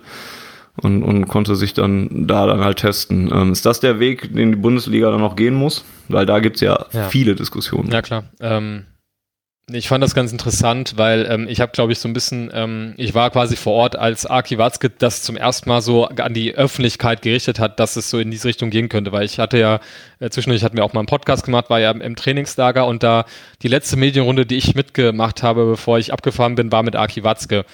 Und dann hat man sich natürlich schon so vor Ort gefragt, naja gut, wenn jetzt Aki da sich äh, zur Medienrunde bewegt, dann kann das eigentlich nur bedeuten, dass er gern irgendeine Message in die Öffentlichkeit loswerden möchte. Und so war es dann auch. Also er hat natürlich nur auf die Frage nach ähm, Zuschauereinlass ähm, oder ja, Zuschauerbeschränkungen äh, zu Beginn der Bundesliga-Saison auf diese Frage gewartet und dann hat er halt mal monologisiert, so wie man das sonst nur aus dem Podcast auf Ohren kennt. Ähm, und da hat er auch schon so ein bisschen angekündigt und gesagt, so ja, ähm, Borussia Dortmund hat äh, da das Hausrecht und äh, da wird man sich das eben ähm, ja vorbehalten, dass man auch zur Not eben nur Geimpfte und Genesene reinlässt. Ähm, und ja, also man kann ja nicht also ich kann nicht anders, als ihm da auch recht zu geben. Also zum einen logischerweise, dass Borussia Dortmund als Veranstalter und als Inhaber des Haus Hausrechts das das äh, Recht dazu hat, juristisch, da würde ich mal von ausgehen. Also kann mir nicht vorstellen, dass das irgendwie jemand, also dass das rechtlich anders zu bewerten, also es kann man natürlich rechtlich anders sehen, aber ich glaube nicht, dass es anders bewertet wird dann letztlich. Ähm, und wenn man das auch mal aus, aus Sicht des BVBs sieht, welche Interessen er verfolgt, natürlich, dass man einfach äh, froh ist, durch Zuschauereinnahmen und alle Einnahmen, die mit, verbunden sind. Also ich glaube, man äh, denkt ja auch mal nur damit daran, dass das jetzt irgendwie die Ticketpreise sind, die man da kriegt, sondern da sind ja noch viel mehr Einnahmen äh, mit verbunden. Und ich kann mir auch vorstellen, dass auch äh, du Borussia Dortmund als Werbeträger natürlich nochmal andere äh, Gelder generieren kann, wenn eben das Stadion-Erlebnis ähm, auch vor 20.000 Leuten stattfindet. Ähm, und dann finde ich es halt schwer für den Verein äh, irgendwie das vermittelbar, dass man sagt, man muss weiterhin ähm, groß flächig sozusagen auf Zuschauer verzichten, anstatt eben diese Regelung zu treffen, äh, die es dann zumindest halt manchen Leuten ermöglicht, da reinzugehen. Ähm, in Verbindung auch mit der Impfkampagne der BVB, ich glaube jetzt mittlerweile nicht mehr wahrscheinlich, aber phasenweise angeboten hat, passt das, finde ich, auch ins Bild, weil man auch irgendwie sagt, naja gut, hier passt auf, ähm, wir fordern in Anführungsstrichen von unseren Zuschauern etwas ein, wo wir auch gleichzeitig mit darauf hinwirken, euch diese Möglichkeit, nämlich geimpft zu sein, bieten, indem wir das Stadion eben phasenweise als Impfzentrum ähm, eingerichtet haben, finde ich. Das ist äh, mit sogar den Vorteilen, also eine Stadionführung oder so oder Pokal durfte man fotografieren. Also so, das passt dann, also das ist auch, finde ich, das gesellschaftliche Engagement, was ich mir von Borussia Dortmund als, als Verein wünsche, auch wenn da natürlich auch eigene äh, Zwecke mitverfolgt werden. Und ja, wenn ich es jetzt mir als Fan überlege, also ich habe mich, glaube ich, gut gefühlt oder sicher gefühlt, weil ich wusste, dass überwiegend oder mit großer Mehrzahl geimpfte Leute um mich herum saßen und ähm, in besonderen Fällen eben auch getestete Leute. Ähm, und ich würde jetzt für meine persönliche Entscheidung sagen, wenn das nicht der Fall wäre, ähm, würde ich wahrscheinlich auch nicht ins Stadion gehen, weil mir das dann wiederum zu unsicher wäre. Und ähm, ja, von, von dem her, ähm, klar, wir müssen jetzt, oder wir können natürlich auch, aber müssen wahrscheinlich diese gesamtpolitische Diskussion mit ähm, äh, 2G äh, führen. Aber ähm, was den Fußballverein geht, ähm, finde ich, erübrigt sich das Thema einfach nur dar äh, da, dadurch, dass der Verein eben als Hausrechtinhaber äh, das eben so entscheiden kann und mit, mit Fug und Recht auch und da auch, finde ich, moralisch ähm, ja niemanden Unrecht tut. Das da, das war ja bei dem Frankfurt-Spiel ähm, dann der Fall, es ein paar Leute gibt, die das anders sehen, äh, das äh, ist wahrscheinlich jetzt schon überflüssig, das hier überhaupt zu erwähnen oder denen irgendwie noch eine Bühne zu geben, vor allem in der Art und Weise, wie das dort artikuliert wurde, mit irgendeiner so sehr äh, skurrilen äh, Demo vor dem vor der Fanwelt. Aber äh, das sollte da auch nicht ähm, hinderlich sein. Und dann fragt man sich schon, wäre es denkbar, dass eben 80.000 Geimpfte halt oder halt eben 2G äh, in dem Stadion sind. Kann man das äh, so vertreten? So, da, da bin ich natürlich auch kein Virologe, um das zu, ähm, zu bewerten, aber das waren zumindest die Fragen, die ich mir gestellt habe, als ich dann zum ersten Mal wieder im Stadion war, dass ich mir dachte, ja, könnte das denn so funktionieren, dass man immer weiter Richtung Vollauslastung oder meinetwegen Champions League, vor, äh, ähm, also dass man halt die Süd irgendwie noch einschränkt im Sinne von Bestuhlung auf der Süd, es gibt wenigstens zugewiesene Plätze und dann eben aber nur 2G und was sind das, 65.000 Leute oder so, weil so hat man es jetzt ja auch europaweit in manchen Stadien gesehen, ohne dass mir jetzt bekannt wäre, dass es jetzt so diese krassen Superspreader gewesen sind, so wie das ganz am Anfang der Pandemie zum Beispiel in Bergamo war, also. Schade an der Stelle, dass Volker nicht äh, dabei ist, weil der hat dann eine sehr harte und klare Meinung zu, die er bei uns in der Redaktion ja. immer mal wieder vertreten hat. Er sagt nämlich, ähm, und ich hoffe, ich tue ihm jetzt nicht Unrecht und, und gebe das falsch wieder, aber der sagt halt, eigentlich kannst du ne, jetzt mit Geimpften und sowas, mach voll die Läden. Ähm, ich bin bei was das angeht, wäre ich noch ein bisschen, ein bisschen vorsichtig, aber ich, das ist generell mein Credo seit anderthalb Jahren, dass, dass ich ein bisschen vorsichtiger bin bei, bei dieser ganzen Sache. Jetzt sehe ich wieder, dass Infektionszahlen wieder hochgehen und so weiter. Ne? Ähm, klar, mit geringen Hospital Hospi mit geringen Krankenhauseinweisungen und, äh, und weniger Todesfällen und sowas alles aber ja, also das wird wahrscheinlich auch der Weg sein, in dem man wieder geht. Da wäre aber dann wieder ein Schritt, wo ich mir erst überlegen müsste, gehe ich denn mit 80.000 da jetzt auch sofort wieder hin? Weiß ich nicht. Ähm, ne? Und dann wäre auch der Moment, wo, mein, wo ich für meine Dauerkarte bezahlen würde, weil der BVB das ja im Moment die so lange ruhig gestellt hat, bis alle wiederkommen dürfen. Und dann müsste, würde ich bezahlen und dann würde ich wahrscheinlich dann doch wieder gehen. Ähm, ich weiß aber auch nicht, ob das unbedingt jetzt sofort der nächste Schritt innerhalb der nächsten sechs Wochen oder sowas sein muss, weil der Fußball hat gerade schon wieder eine Sonderrolle ja eigentlich mit 20.000 Leuten, ne? Die dürfen wieder. Es gibt jetzt so die ersten Musikfestivals draußen und sowas alles und, und Künstler dürfen auftreten und sowas und sind froh, dass sie das machen dürfen. Aber auch in Zahlen, die nicht vergleichbar sind mit dem Fußball, der bis auf 25.000 Leute hochgehen muss. Ne? Und dann finde ich es halt komisch, dass dann sofort Schreie innerhalb dieses Systems halt kommen und, und dann sofort mehr Zuschauer noch gefordert werden und immer mehr und immer mehr und wir können ja noch mehr Geld verdienen und sowas. Das würde, also da, das, da würde, ja, da, da bin ich gefühlt dann halt auch nicht bei. Seid doch jetzt mal froh mit den 25.000, die wir gerade haben lass das jetzt mal ein bisschen so laufen, guck, ob, ob, ob es Auswirkungen hat. Anscheinend hat sie das ja nicht, hast du ja auch gesagt. Die EM war ja jetzt auch kein so krasser Superspreader-Event, wie man es eigentlich mal befürchtet hatte oder zwischendrin auch mal das Gefühl hatte. Und dann kannst du es ja langsam hochfahren oder sowas. Aber dann fahrt es doch langsam hoch und schreit nicht immer sofort danach, jetzt müssen es sofort 80.000 im, im Westfalenstadion sein oder sowas. So ein bisschen, da würde ich mir halt auch einfach, aber da, mit der Forderung bin ich halt auch verloren. Ein bisschen Demut von, von dem Fußballsystem und sowas wünschen, solange es da Musiker gibt, die auch anderthalb Jahre nichts machen durften und jetzt vor, weiß ich nicht, da weiß ich jetzt nicht, was eine Obergrenze ist, aber bei Festivals sind halt noch keine 10.000 Leute oder sowas gerade, glaube ich.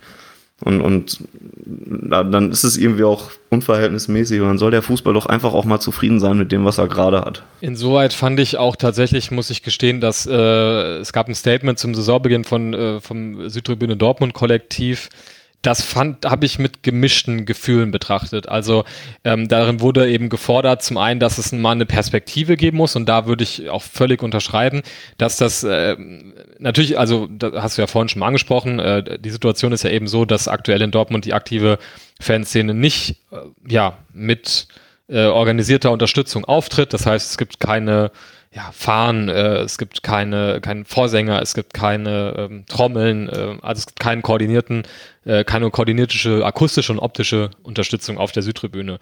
Äh, was natürlich ähm, einerseits einfach dem, das Stadionerlebnis abwertet, logischerweise, weil einfach die Stimmung, hattest du ja vorhin gesagt, sicherlich da ist und auch mal ausgelassen ist, äh, aber natürlich anders ist, als äh, das äh, normalerweise der Fall wäre, wenn da eben organisiert Stimmung gemacht wird.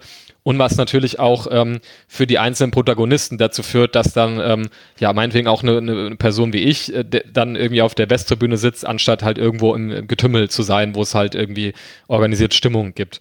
Äh, und dann wurde eben von äh, dem Südtribüne Dortmund Kollektiv dahingehend halt eine Perspektive ähm, gefordert, äh, wie das denn jetzt in Zukunft weitergehen soll, ähm, weil in der Dortmunder Fanszene eben diese, ähm, ja, Devise herrscht, wir gehen halt erst richtig rein, wenn alle rein können. Ähm, und das finde ich ist eine legitime Forderung. Also wenn wir eben, wie du sagst, eine Situation haben, in der wir äh, sicherlich Inzidenzen haben, aber in der sich das eben nicht dann in Todeszahlen äußert oder auch in den Hospitalisierungszahlen und so weiter, ähm, dann muss man sich halt eben fragen, müssen wir mit diesen Inzidenzen zum Beispiel vielleicht anders umgehen, als das vor einem Jahr noch der Fall war, als wir äh, gleiche Inzidenzen hatten, aber halt kein Mensch geimpft war. So. Ähm, und deswegen finde ich das auch legitim, dass man dann äh, von der Politik äh, und den Vereinen und Verbänden fordert, dass es da eben irgendwie ja mal eine Perspektive geben muss, wie da vielleicht in der Saison der Plan ist, dass man irgendwie sagt, okay, wir gucken uns das so und so lange an und das sind so die Maßstäbe und dann lassen wir vielleicht doch mehr zu mit einer 2G-Regel. Ähm, wir haben auch von einem Redaktionsmitglied äh, Erzählungen bekommen, der in Dänemark äh, bei Brøndby im Stadion war und sich äh, meinte, da, da ist halt irgendwie, glaube ich, fast Vollauslastung mit Gästetickets und der war da mitten im Stimmungsblock und ich glaube, weiß jetzt nicht genau was für eine, ich glaube auch zwei oder 3G, weiß ich jetzt gerade gar nicht, wie die das da gemacht haben, aber der sagte, das war halt ein ganz normaler Stadionbesuch und das scheint ja irgendwie zu funktionieren. Dass man das zumindest diskutiert oder einfordert, dass man das diskutiert, finde ich unabhängig von meiner persönlichen Meinung, ob ich mich dabei wohlfühlen würde, erstmal legitim.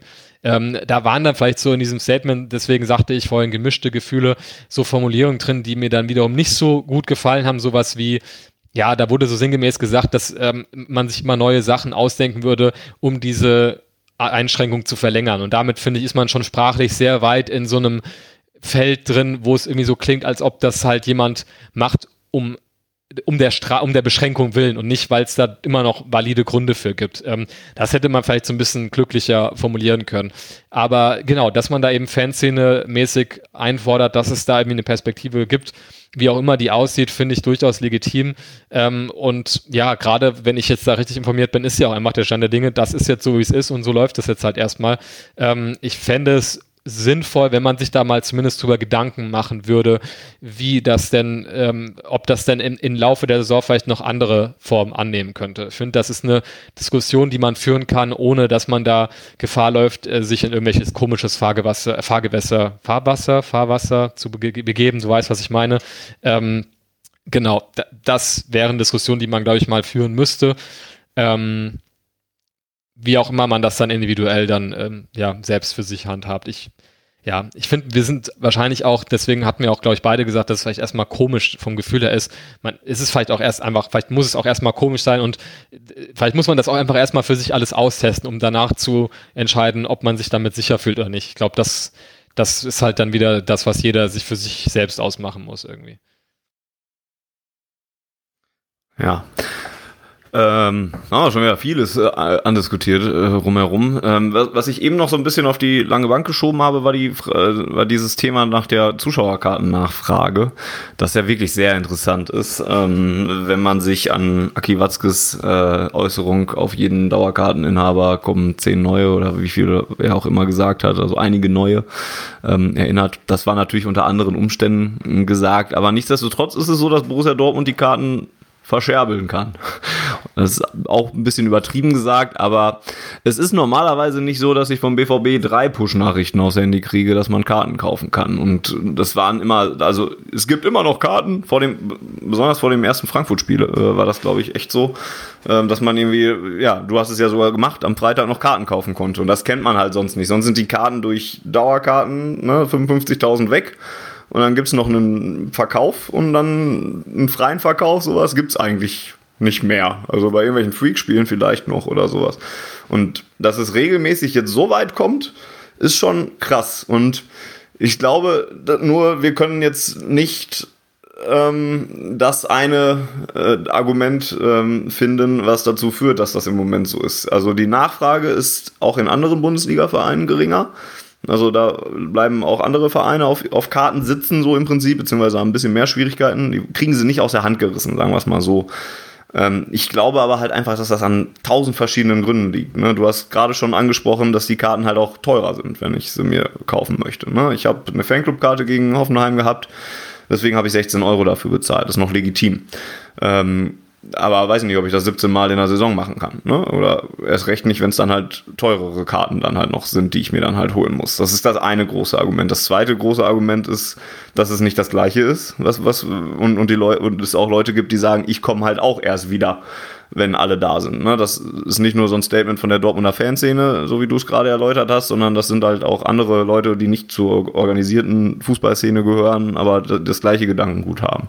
Und auch sagen, ne, das ist noch nicht mein Fußball. Ne? Ähm, dann, dass sie keinen Bock haben, mit anderen Leuten zusammengesetzt zu werden, ist vielleicht noch ein Argument. Ähm, ich hatte das auf Twitter, äh, hatte ich mehrere angefügt und habe noch ein paar ergänzt gekriegt von, von Leuten, die den Tweet gesehen haben. Ich krieg sie gerade noch nicht ja, mehr alle auf die Reihe. Der Punkt, der, den ich glaube ich auch wichtig finde und das ist eigentlich interessant, um erstmal, also jetzt sieht man glaube ich erst, wie Fußball so soziologisch für den für die meisten Stadionbesucher funktioniert, weil man meint ja immer, da findet halt dieses Event statt, so wie ein Konzert meinetwegen. Und das ist, glaube ich, auch der große Unterschied zu einem Konzert oder einem Theater. Und dann ist das einfach an dem Datum und dann gehen wir dahin und dann geht es sich, dreht es sich halt um dieses Konzert oder um diese Theateraufführung oder um diese Kinoaufführung und dann gehe ich wieder nach Hause.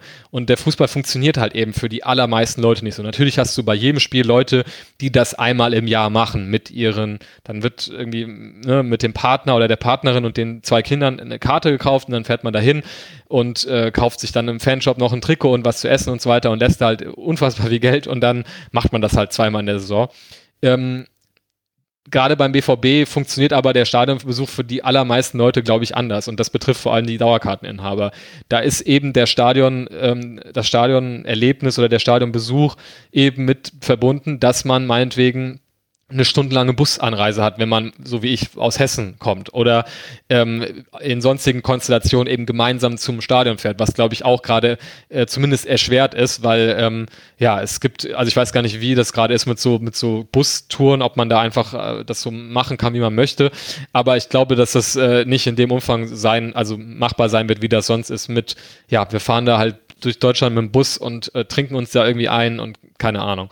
Ähm, diese ganzen Aspekte und dann natürlich auch vor allem, mit wem geht man zusammen ins Stadion. Ne? Ich werde da, klar, man kann sich natürlich auch mit zu viert dann irgendwie eine Karte holen, aber wenn ich irgendwie alleine oder zu zweit bin, ähm, dann werde ich halt irgendwo hingesetzt einfach und sitze dann halt neben irgendwelchen anderen Leuten und bin nicht mit meinen 30, 40 Leuten an meinem Wellenbrecher auf der Süd zusammen. Ähm, und ich glaube, das ist nämlich das, was der, diese Situation dann eben zeigt, dass es eben nicht äh, so ein ja, ganz singuläres Erlebnis ist, wo es nur um diese 90 Minuten geht und das ist egal, in welchen in welcher Art und Weise man das erleben kann, sondern dass der Fußball eben extrem für viele Leute davon lebt, dass sie es auf eine ganz bestimmte Art und Weise erleben möchten. Und das betrifft dann zum einen das Ganze drumherum mit Anreise, gemeinsame Busfahrten, noch irgendwie draußen rumstehen an den Buden, äh, was essen und so. Ähm, und betrifft natürlich auch das Stadionerlebnis an sich, mit den gleichen Leuten an einer bestimmten Stelle zu stehen, ähm, mit der entsprechenden organisierten Stimmung und äh, Trommeln und Fahren und Pipapo. Ähm, und ich glaube, das zeigt sich jetzt ganz deutlich, dass, äh, der, dass viele dann tatsächlich eher gar nicht zum Fußball gehen, ähm, als halt auf diese Dinge zu verzichten. Und äh, das finde ich total spannend, weil es ja auch irgendwie dem Fußball eigentlich mal zeigen könnte, weil ich glaube, jetzt in diesen ganzen komischen Marketing-Etagen werden bestimmt furchtbar kluge äh, ja, Erklärungsmodelle jetzt geliefert, warum das jetzt so ist und warum nicht. Und vielleicht Schulferien oder Pipa ist vielleicht auch ein Grund. Du hast ja gesagt, es werden viele Sachen mit reinspielen, äh, zumindest am Anfang bei dem ersten Spiel. Aber ähm, ich glaube, die wahre Erkenntnis ist, dass man mal daraus mitnehmen müsste, dass für viele eben das Fußballerlebnis tatsächlich relativ gut ohne dieses reine Spiel funktionieren würde, solange die anderen Sachen eben da sind. Das ist, glaube ich, der entscheidende Punkt für ganz, ganz viele Leute. Ähm, und deswegen, glaube ich, ist das ähm, auch was, was wir in anderen, bei anderen Vereinen so sehen. Das, äh, da gab es, glaube ich, noch einen Artikel von der Sportschau oder so, dass es ähm, Stuttgart, Mainz, also wirklich vielfältig äh, anderswo auch so stattfindet. Und die einzigen, die da, glaube ich, gerade so ein bisschen rausfallen, sind tatsächlich sehr kleine Vereine. Also man sieht zum Beispiel, ähm, gerade in der zweiten, dritten Liga viele Vereine, wo auch die aktive Fanszene, Ultraszene wieder aktiv supportet. Und ich glaube, das liegt zu einem Großteil daran, dass es dann von den Kapazitäten und so weiter so ist, dass da auch die ganze Szene halt mit reinkam. Und dann sagen sie sich halt, ja gut, da machen wir das halt eben auch. Und deswegen sehen wir halt, keine Ahnung, äh, bei, weiß ich nicht, ähm, bei Hansa Rostock oder bei ähm, Waldhof Mannheim oder beim FC Saarbrücken äh, sieht man halt eben volle Kurven, so mehr oder weniger voll mit organisierter Unterstützung, weil das eben da in dem Rahmen möglich ist, wie halt die Leute ihr Stadionbesuch halt wahrnehmen möchten, weil das sonst unter anderen Bedingungen auch nicht voll wäre, das Stadion wahrscheinlich. Ähm, genau, und das finde ich, ja, vielleicht ich, natürlich wird das kein Mensch äh, von den Führungspersonen so mitnehmen, dass das vielleicht die große Erkenntnis ist und was eigentlich einen Wert hat für, für den Stadiongänger bei diesem Stadionerlebnis. Aber ich glaube, das ist eigentlich die Haupterklärung für das Ganze, neben vielen anderen Faktoren, die dann noch zusätzlich mit reinspielen. Spannend wird diesbezüglich auf jeden Fall sein, ob sich das dann auch hält, wenn alles wieder aufmacht, ne? Oder, oder wenn halt wirklich alles wieder dahin kann äh, und, und es wirklich eine volle Kapazität gibt und ob es dann halt auch vielleicht wirklich Leute gibt, die in den letzten anderthalb Jahren gemerkt haben, hey, Fußball, es geht auch ohne Fußball in der Bundesliga oder der Fußball ist halt auch gerade echt, ne, der ist auch echt ein verlorener Sport und, und da, da, da habe ich keinen Bock mehr drauf, ne? Mit all den ganzen Geräuschen, die wir da in den letzten anderthalb Jahren hatten und auch hier immer mal wieder besprochen haben.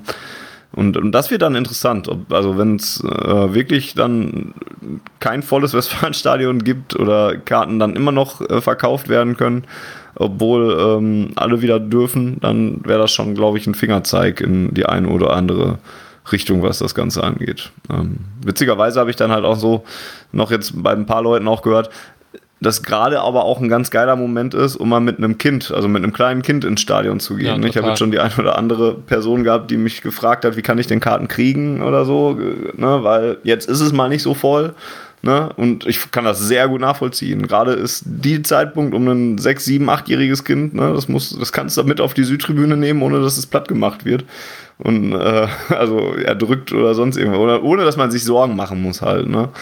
Ähm, Finde ich auch ganz interessant. Vielleicht ist das jetzt die Chance, um das, was der BVB ja auch versucht, die Jugend ein bisschen mehr ins Stadion zu holen. Vielleicht ist das jetzt die Chance, um das tatsächlich mal zu machen. Gut. Ich habe eine gute Überleitung ähm, zur Champions League Auslosung. Bitte. Die, ja, die, die Überleitung ist, äh, was wir alles für schöne Städte hätten bereisen können. Darf man vielleicht sogar, wird sich noch zeigen, aber ähm, hm. wir haben äh, reisefantechnisch eigentlich eine richtig geile Gruppe erwischt. Also eine richtig gute. Stimmt. Stimmt, sehr richtig, ja. Mit äh, nämlich Ajax, Amsterdam, äh, Amsterdam, Sporting Lissabon und Besiktas Istanbul. Äh, Istanbul ist, glaube ich, das Spiel, wo man nicht mehr hinreisen können wird. Ich glaube so, dass was man so ungefähr weiß, ist, dass das noch keine genaue Entscheidung gibt. Aber nach dem ersten Spieltag irgendwann so eine kommen wird oder sowas. Und dann, ich glaube, wir spielen als erstes in Istanbul und dann hat sich diese Reise halt zumindest erledigt. Ansonsten hast du natürlich recht, Amsterdam, Lissabon und Istanbul sind fantastische Städte für sowas. Ähm, und ansonsten, wir wollen noch eine extra Ausgabe wahrscheinlich zur Auslosung äh, mitnehmen. Trotzdem können wir gut äh, gerade da mal drüber reden, in kurz zumindest. Ähm, ich glaube, das hat uns ganz gut erwischt, ne? wenn ich, wenn man sich die anderen Möglichkeiten noch hätte an, äh, äh, die, die man noch hätte ansehen, die man noch hätte kriegen können, wenn man sich die ansieht, dann hätte es deutlich schlimmer kommen können. Denn sportlich sollte das für den BVB ja wohl machbar sein. Ja, das glaube ich auch. Ähm, klar, natürlich sind das dann auch wieder bestimmt unbequeme Mannschaften. Ähm, aber ja, gerade Ajax, die hatten ja auch da mal ihren großen Run äh, da vor zwei Jahren oder wann war das? Oder drei Jahren, glaube ich sogar schon. Ne? Ach, diese Corona-Zeit, das ist irgendwie so alles ein, ein, äh, eine, eine Wolke irgendwie, ein Dunst. Aber ähm, nee, klar. Damals. Genau. Ich hab, Damals war noch Peter Bosch Trainer, das muss auch noch länger her sein eigentlich. Aber ich meine, das ist ja auch, ähm, ähm, was wollte ich sagen? Einfache Gruppe. Ach so, genau. Das ist ja auch einfach äh, dem Umstand geschuldet, dass man halt im, äh, auch so einen unfassbar starken äh, Top 2 hat, wo wir dann immer drin sind. Und dann sparst du dir auch schon einige äh, Vereine aus, die halt einfach wirkliche Granaten sind. Aber ja, wenn man das jetzt dann vergleicht äh, mit, mit, mit Leipzig oder so, ähm, da haben wir, glaube ich, eine sportlich machbare Gruppe bekommen. Und äh, ja, ich finde, ähm, Natürlich ähm, ist das dann auch manchmal unbequem zu, zu spielen. Äh, wir haben ja auch äh, in der Vergangenheit uns auch immer mal wieder schwer getan mit so Gegnern wie Brügge oder so, ähm, die dann äh, immer so ein kleiner Stolperstein war. Aber gleichzeitig bin ich auch immer Fan davon, dass man ähm, ja auch mit der notwendigen äh, wie sagt man, äh, ja, so angeschwollenen Brust da hingeht, ähm, äh, die, die, einem auch so ein bisschen zusteht als, als Verein wie Borussia Dortmund. Ähm, und da ja den Anspruch auch haben muss, wenn man nicht irgendwie so ganz dumm stolpert, auch die Gruppe zu gewinnen. Ich glaube, das ähm, würde dem BVB ganz gut stehen. Und ähm, klar, auch dann hast du natürlich keine Garantie, dass du als Gruppensieger dann zwangsläufig einen viel besseren, äh, äh, ja, leichteres Los in Anführungsstrichen erwischt im, im Achtelfinale als wenn du eben Zweiter wirst, aber trotzdem, ähm, ja, sollte das, glaube ich, dann doch der Anspruch sein und ähm, ja. Vielleicht ist in dem Fall dann wiederum beschickt, das ist ja einfach ein Stadion, äh, da kann ich vielleicht eine Anekdote erzählen. Ich hatte mal 2017 im November war ich mal in Istanbul und äh, Besiktas ist ja auch gleichzeitig äh, ein Viertel, ähm, so, so heißt das Viertel, in dem auch dieser äh, Verein eben liegt. Und ähm, das war dann so, dass die, jetzt weiß ich gar nicht mehr gegen wen das war, aber die haben nämlich auch ein ähm, Europapokalspiel gehabt, wo sie zur Halbzeit, ähm, ich glaube, irgendwie, ach genau, gegen, gegen Benfica war das, ich habe es hier gerade äh, gefunden. Da haben sie zur Halbzeit 3 zu 0 zurückgelegen und wir waren, glaube ich, Luftlinie so bestimmt, weiß ich nicht, zwei, drei, vier Kilometer vom Stadion weg, aber halt zumindest in dem Viertel. Und dann hat halt Besiktas in der zweiten Halbzeit drei Tore geschossen und wir haben das dann parallel gerade im Wohnzimmer bei uns in dieser Bude, die wir da hatten, im Fernsehen gesehen. Und äh, natürlich ist das Stadion halt ein bisschen vorher als die Fernsehübertragung. Und bei dem 3-3 hat wirklich erstmal so bei uns in der Wohnung die Jalousie vibriert einfach und dann fiel halt im Fernsehen das Tor. Also es war halt so laut, dass das ganze Viertel einfach so erbebt ist. Ähm, und was ich sagen wollte, vielleicht, ich weiß gerade gar nicht, wie die in der Türkei das handhaben mit den Zuschauern. Äh, da habe ich jetzt mich noch gar nicht mit befasst. Aber ähm, sonst hätte ich gesagt, boah, das ist so ein Spiel, wo du dann auch mal in diesen Häckselkessel gerätst, äh, verstehst dein eigenes Wort nicht auf dem Platz. Ähm, und dann gibt's so ein chaotisches Spiel. Da sind ja auch türkische Vereine immer mal für gut. Irgendwie so Gala in der Champions League ist ja auch immer mal für so ein 5 zu 4 oder sowas da.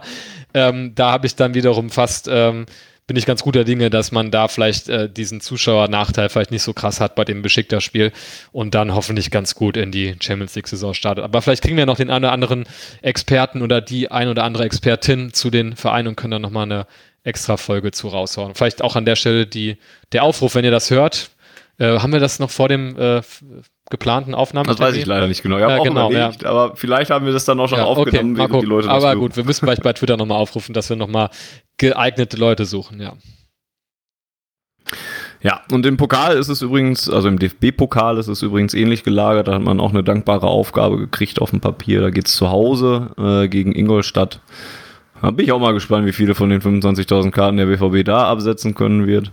Ähm, das sollte nämlich dann auch ein nicht so unbedingt krass attraktives, aber auch ein, ja, für den BVB machbares Los sein. Ich hätte da noch zwei äh, Besprechungspunkte, über die wir jetzt heute in den Spielen noch nicht geredet haben, die wieder ein bisschen sportlicher Natur sind, aber die mir halt in den Spielen aufgefallen sind. Ähm, zum einen, den habe ich gerade schon mal einmal kurz angerissen, aber vielleicht so, ich möchte kurz über Gregor Kobel reden, ähm, weil ich das schon echt bemerkenswert finde. Ich war ja skeptisch, muss ich sagen, habe ich ja hier auch dann gesagt, dass ich es nicht so ganz nachvollzogen habe, ähm, warum man da jetzt 15 Millionen für hinblättert. Nach den ersten Spielen kann ich das jetzt schon sehr viel besser nachvollziehen, weil es also erst, ich, erstmal muss ich mich daran gewöhnen, dass wir einen Torwart haben, der irgendwie auf Höhe des äh, 16ers steht und dann auf Höhe 25 Meter irgendwie Bälle ab. Fernsehen erschrecke ich mich dann immer. das nicht ja, echt. Also, wer ist der Mann in Grün? ist ganz seltsam. Ähm, und, aber der bringt auch einfach ganz viel anderes äh, fürs Spiel mit sich. Ne? Also, der spielt selber, äh, eröffnet selber und, und, und hat klasse Paraden, hat er natürlich auch noch mit drin. Ähm, das ist ein ganz, ganz anderer Schnack und das tut dem BVB sehr, sehr gut. Noch dazu ist er auch sehr emotional, wenn ich mir so seine, seine Torjubel angucke oder sowas. Ähm, das ist jetzt erst nur ein, ein, erster Eindruck, den ich habe, aber den ich bisher habe, der ist sehr, sehr positiv und da verstehe ich, warum man dafür 15 Millionen ausgegeben hat. Ja, also da redest du mir, ähm, ja, äh, also von der Seele quasi oder aus der Seele. Ähm, ich hatte, glaube ich, wenn ich richtig das im Kopf habe, hatte ich damals sogar ähm, also ich war, ich war, ich ging, ich ging da d'accord mit der Ablösesumme. Von daher kann ich jetzt noch sagen, ich habe es ja schon gewusst. Aber äh, nee, das, was ich bisher von ihm gesehen habe, äh, ich habe natürlich ähm, im Trainingslager auch mal so ein bisschen ähm, verstärkt noch drauf geachtet, weil man da ja, das, das die Torwarttraining äh, ist ja manchmal dann so ein bisschen separiert von dem Rest und so. Da konnte man dann auch mal, mal so gut hinlunzen. Ähm, und da macht es dann eben genau diese Kombination zum einen, was er einfach äh, zeigt und nicht nur äh, mit den Händen, sondern auch eben am Ball mit dem Fuß ähm, und auch eben dieser ähm, ja dieser Körpersprache, die er da so mitbringt. Also ähm, das ist eigentlich also sehr viel immer am, am Reden gewesen, auch mit den Vorderleuten und so weiter. Ähm, also der wirkte und das hatte man auch ja so ein bisschen aus Stuttgart dann immer gehört der wirkt sehr ähm, selbstbewusst und ähm, ja, der weiß, glaube ich, sehr, äh, was er kann und ähm, scheint auch ein sehr ehrgeiziger Spieler zu sein. Und ähm, ja, von daher finde ich das richtig cool, dass wir jetzt beim BVB, ich meine, wir haben ja durchaus über die Torwartposition häufiger hier auch im Podcast immer mal wieder gesprochen und sind ja immer irgendwie zum Ergebnis gekommen, dass das mit, ähm, ähm, mit Marvin Hitz und mit ähm, Roman Bürki irgendwie gut ist, okay ist und ähm, aber immer noch so irgendwas fehlt, um vielleicht auch mal höher, zu höheren Aufgaben äh, berufen zu sein. Ähm, und das ist, glaube ich, eine Dimension, und wir reden ja wirklich von einem jungen, ich glaube 23-jährigen Torhüter, wenn ich das richtig im Kopf habe, ähm, der ja noch lange nicht irgendwie am Ende seiner Entwicklung angekommen ist. Und da habe ich wirklich ein sehr gutes Gefühl, dass man da jetzt wirklich jemanden hat, der zumindest das Potenzial hat, dich dann auf dieser Torwartposition wirklich auch eine ganze Stufe besser zu machen. Und das ist ja genau das, was man sich, glaube ich, von einem Transfer auch erhofft. Ähm, deswegen, um vielleicht nochmal auf diesen Text da zurückzukommen, den ich da über diese Transfersumme vom BVB geschrieben, äh, geschrieben habe, da habe ich halt auch dann, äh, am Ende bin ich dann, auch als ich dann selbst das Ganze mal durchdacht habe, zum Schluss gekommen, naja gut, bei Daniel Mahl muss man jetzt mal sehen, der hatte ein bisschen Startschwierigkeiten, aber ich habe auch den Eindruck, dass er äh, gegen Hoffenheim äh, sich deutlich verbessert gezeigt hat. Ein gutes Spiel genau. gemacht, Und ja. auch ein Tor ja. verdient hätte, was dann am Ende natürlich Haaland irgendwie macht.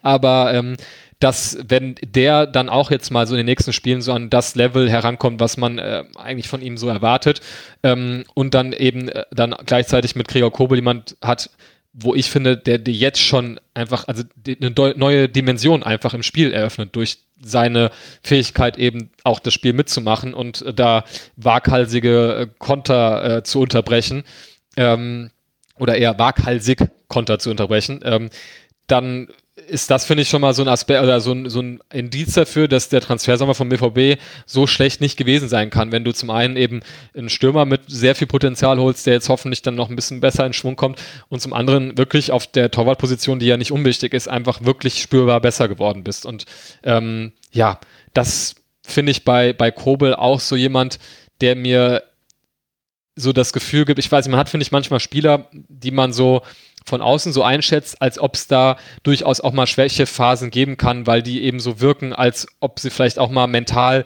vielleicht mal irgendwie nicht ganz bei der Sache sind. Also das, weiß ich nicht. Das ist auch gar nicht negativ gemeint. Das, finde, das ist ja durchaus menschlich, sondern ich finde, es ist fast eher unmenschlich, wenn die Spieler so sind, aber natürlich umso besser.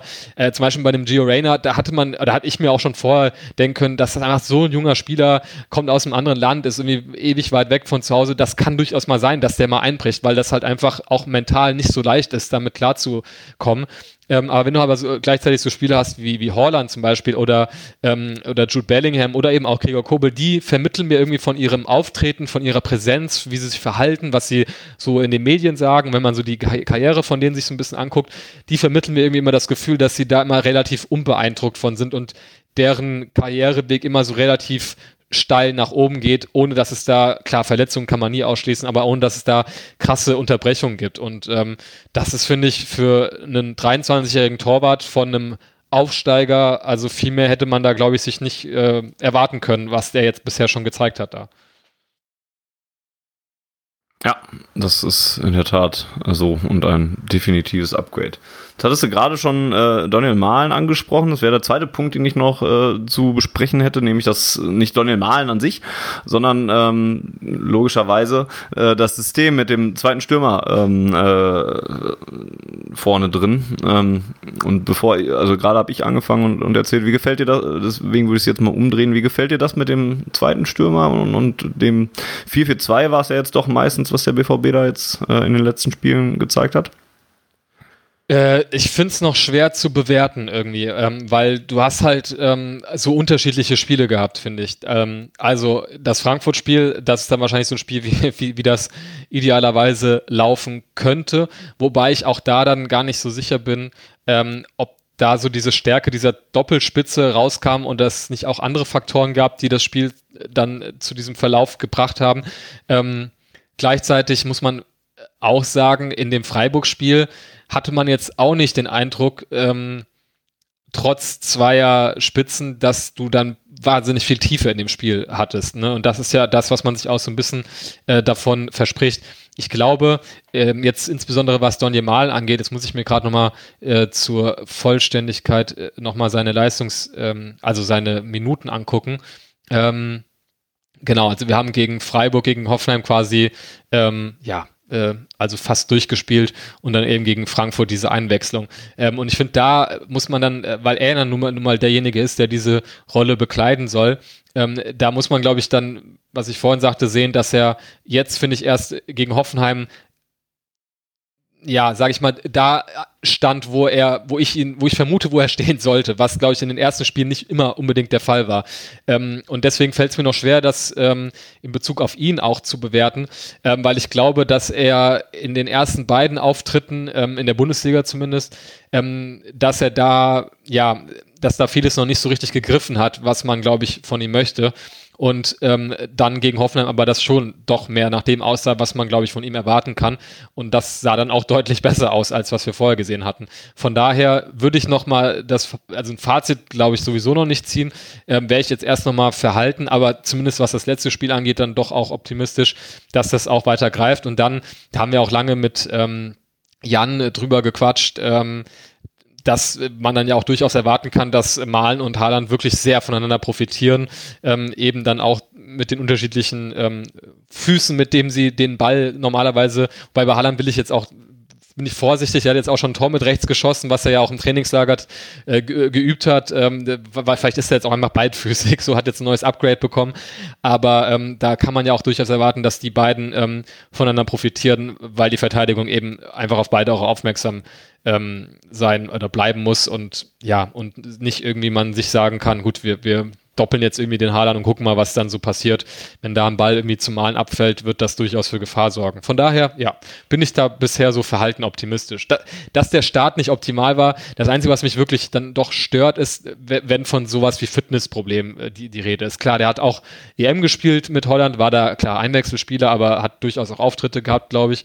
Ähm, das finde ich immer so, ja, da, da, weiß ich nicht, da bin ich immer, vielleicht erwarte ich da auch zu viel und bin da zu streng mit den Sportlern, aber da denke ich mir, mein Gott, die, die, kriegen alle einen Plan mit und haben dann, auch wenn die EM spielen, genaues Zeitfenster, wann sie wieder anfangen, selbst zu trainieren. Und wie kann das denn sein, dass man unfit irgendwie aus dem Sommer rauskommt? Vielleicht bin ich da auch zu streng mit denen, aber das ist immer was, was mich so von der Einstellung oder Arbeitseinstellung ein bisschen nervt, sage ich mal. Ähm, aber vielleicht hatte das auch andere Aspekte und war auch mit der, dem unklaren Verbleib bei, bei Eindhoven und dem, der Wechsel, der ja auch dann doch erst sehr spät finalisiert wurde, zu tun, dass er da vielleicht nicht ganz, ja, auf der Höhe seiner Fitness irgendwie zum BVB gestoßen ist.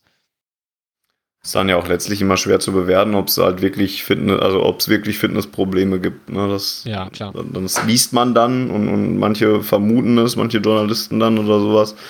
Aber wir können es halt nicht wirklich feststellen, ne, ob es dann halt. Ich glaube, bei ihm wurde es sogar so von, vom, vom Roso, glaube ich, gesagt. Ich glaube, da hieß es, ah, okay. er ist noch nicht da, wo wir ihn äh, haben wollen, so fitnesstechnisch. Mhm. Aber was auch immer das dann bedeuten kann, ne? also wer weiß, das äh, kann ja auch vielleicht, wie du sagst, auch vielleicht auf der Ebene eine Floskel sein.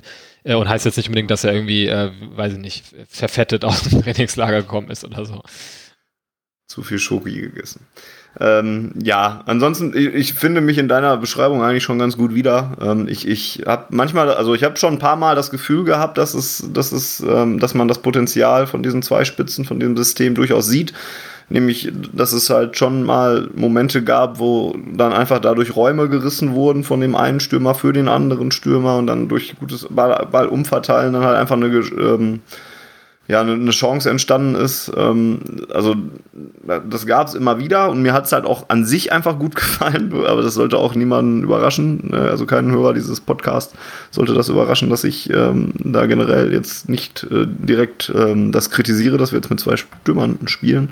Ähm, ja, und den Rest wird man dann, glaube ich, sehen. Ich wollte es nur, weil ich es immer gefordert habe, ähm, beziehungsweise ich wollte ja nicht, also ich wollte ja erstmal nur einen zweiten Stürmer, dass wir jetzt mit zwei Stürmern auf dem Platz spielen oder teilweise auch noch mehrere noch einwechseln. Ne? Teilweise hatten wir ja schon drei oder vier auf dem Platz dann zwischendurch mal. Ähm, das ist ja durchaus was Neues und, und was Schönes und, und gefällt mir erstmal ganz gut, weil man das Potenzial halt zumindest erkannt hat. Und Daniel Mahlen hat mir gegen Hoffenheim tatsächlich sehr gut gefallen und bin ich jetzt mal gespannt, weiß gar nicht, ob der jetzt bei der Nationalmannschaft gerade ist oder ob der in Dortmund ist. Ähm, äh, ja, bitte brecht nicht so schnell den Stab über, über neuen, neue Spieler. Ähm, bisschen Geduld müssen wir haben. Lewandowski hat auch ein bisschen gebraucht zum Beispiel und wir wissen alle, was aus dem geworden ist. Ne? Und ähm, ja, da jetzt sofort und ich glaub, man Spieler zu, zu kritisieren. Dieses System, äh, da, man muss es glaube ich auch auf den anderen Positionen sehen, weil äh, wo ich dann schon eine deutliche Verbesserung sehe, ähm, ich, also sagen wir es mal so, ich glaube, es ist kein Zufall, dass Jude Bellingham gerade noch stärker spielt als sonst. Ich glaube, ihm kommt das auch extrem zugute, dass er sich so auf diesen Halbpositionen bewegen kann. Und ich finde es ja auffällig, dass er plötzlich offensiv viel, viel mehr ähm, also dass er, ich glaube, das war kein Zufall, dass er jetzt ähm, auch in dem Freiburg-Spiel hatte ja gefühlt die meisten Torchancen alleine ähm, und eben nicht mehr da, ja, so ganz klassisch da irgendwie so im defensiven Mittelfeld eingesetzt wird, sondern da sich so auf diesen Halbpositionen bewegen kann. Und ich glaube, so gerade ihm und, und Rainer ähm, tut da diese, diese Umstellung, die man, die sich ja dann auch ins Mittelfeld dann ähm, durchzieht, tut denen, glaube ich, ganz gut. Von daher ähm, glaube ich, ja, ist es, glaube ich, was, was sich so durch mehrere Positionen zieht, wo man vielleicht bei manchen jetzt schon dann die Früchte sehen kann, bei manchen das vielleicht noch ein bisschen dauert, aber ja, in der Summe glaube ich was, was ähm, ja, was Potenzial hat, glaube ich, um, um wirklich uns noch Freude zu machen. Ja. Wir bleiben auf jeden Fall dran. Ähm, und werden das weiter kommentieren. Ah, hast du noch irgendwas? Jetzt, äh, das waren jetzt meine zwei Punkte, meine Liste ist sonst leer. Hast du noch was, was, was du ansprechen würdest? Ansonsten würde ich gleich mal kurz noch einen Ausblick auf die noch offenen Partien in den nächsten Wochen werfen. Genau, ich werde auch nur noch mal auf die Pokalwettbewerbe kommen. Das haben wir jetzt ge geregelt. Den einen haben wir ja schon verloren, den Supercup. Da haben wir jetzt noch nicht drüber gesprochen oder nur kurz, aber das ist, glaube ich, auch nicht mehr so der Rede wert eigentlich. Ähm, nö, von daher glaube ich, können wir mal, das war nämlich, das wollte ich mich jetzt auch gerade mal machen, äh, mir die Termine aufzurufen, weil ähm, wenn man jetzt äh, bedenkt, dass wir dann auch die erste Champions League Runde haben und im Oktober dann, glaube ich, die nächste Pokalrunde, dann könnte ich mir vorstellen, dass es jetzt wahrscheinlich recht Schlag auf Schlag geht, oder? Hast du die Termine schon vorliegen? Ja, die Schlagzahl wird höher. Also, äh, nächsten Samstag geht es in Leverkusen ähm, ja voran mit einem schweren Spiel, ja wahrscheinlich sogar auch ähm, um 15.30 Uhr. Dann kommt sofort die erste englische Woche, weil wir in der nächsten Woche dann sofort bei Besiktas spielen. Da sogar übrigens schon um 18.45 Uhr Anstoß haben, nicht äh, erst um 21 Uhr, wie sonst üblich in der Champions League. Und dann hat man erstmal zwei normale Wochen, wo keine englische Woche unter, ähm, unter ja, keine englische Woche unter der Woche ist, spielt man gegen Union Berlin zu Hause und in Mönchengladbach. Ähm, ja, dann geht es, dann geht's so langsam über in den Oktober und da wird's dann ein bisschen ja, aber auch noch nicht mal ein bisschen wilder. Äh, gegen Lissabon geht's dann halt am 28.09. Das wäre dann halt wieder eine englische Woche vor dem Heimspiel gegen Augsburg. Dann ist Länderspielpause und dann hat man ein bisschen mehr. Also ab so in den Herbstferien rum, äh, ab Mitte Oktober, da wird's dann äh, ein bisschen ge ge gestauchter. Dann, dann geht's gegen Mainz äh, in der Bundesliga, unter der Woche im Pokal gegen Amsterdam, dann zu, äh, in Bielefeld in der Bundesliga, dann gibt's das DFB-Pokal Pokalspiel an einem Dienstag, englische Woche. Dann geht es in der Bundesliga gegen Köln, dann ist Amsterdam ähm, englische Woche direkt wieder ähm, zu Hause und dann ist äh, Leipzig auswärts und dann ist wieder eine zweiwöchige Länderspielpause. Also richtig eng wird es jetzt ab Oktober dann halt tatsächlich erst für zwei, drei Wochen dann mal hintereinander. Bis dahin ähm, ja immer mal wieder so eine englische Woche. Ja, mal sehen, wie sich das dann auch ähm, so auf die Verletzten auswirkt. Also wir können ja mal hoffen, dass jetzt irgendwie durch diese aktuelle Länderspielpause, dass da vielleicht dann der ein oder andere wieder zurückkehrt. Ich weiß nicht, ob es für Hummels noch äh, schon reicht, aber ähm, ja, ich glaube, das äh, sollte dann zumindest diese Defensivprobleme entschärfen, bis es dann im Oktober so richtig losgeht dann, ja. Ja, hoffentlich. Äh, das wäre dringend nötig. Das ist halt auch das, wo ich Hoffnung reinstecke. Ich hatte vor dem Hoffenheim-Spiel hatte ich ein bisschen Hoffnung darin, dass Thomas Meunier noch ein bisschen besser wird. Nach der EM, die er ja gar nicht so schlecht auch gespielt hat. Dann hat mich das Hoffenheim-Spiel, was das angeht, leider ein bisschen ernüchtert, weil er da jetzt auch wieder keine Bäume ausgerissen hat, leider. Naja, und dann wünsche ich mir irgendwie Entlastung auf der Rechtsverteidigerposition. Ich weiß nur noch nicht so ganz, wo sie herkommen soll. Ja, vielleicht sind wir ja doch mal in Dreierkette und ähm, äh, dann wird das vielleicht ganz anders aufgestellt. Das Einzige, ähm, was mich jetzt noch so ein bisschen, äh, ja, jetzt nicht bedrückt, aber also das Bundesliga-Programm ist halt schon knackig, ne? Weil ähm, da darfst du halt, das hatten wir auch, glaube ich, vor der Saison so ein bisschen schon mal besprochen, dass du halt diese etwas ungünstige Vorbereitung, die man hatte und eben diese aktuellen Schwierigkeiten äh, in der Defensive mit den Verletzten und so und generell, dass du auch offensiv bei dem einen oder anderen das noch nicht hundertprozentig eingespielt ist, dass äh, du natürlich das trotzdem so irgendwie überspielen musst, dass du nicht am Anfang zu viel liegen lässt in der Bundesliga-Saison. Ähm, das ist bis jetzt okay. Klar, diesen Ausrutscher, sage ich mal, in Freiburg, was finde ich bei einer Mannschaft wie Freiburg, die einfach immer giftig ist, auch immer viel zu überheblich klingt, äh, Ausrutscher, weil es auch einfach nicht, äh, ja, nicht äh, in Stein gemeißelt ist, dass man da äh, jedes Mal die Punkte mitnimmt. Ähm, das ist trotzdem okay bis jetzt, auch wenn man dann äh, ja gegen Hoffenheim so ein bisschen von der Schippe noch gesprungen ist. Aber ähm, ja, ne, also mit, mit Leverkusen, Union und Gladbach hast du jetzt alleine, finde ich, im September äh, schon mal drei knackige Spiele.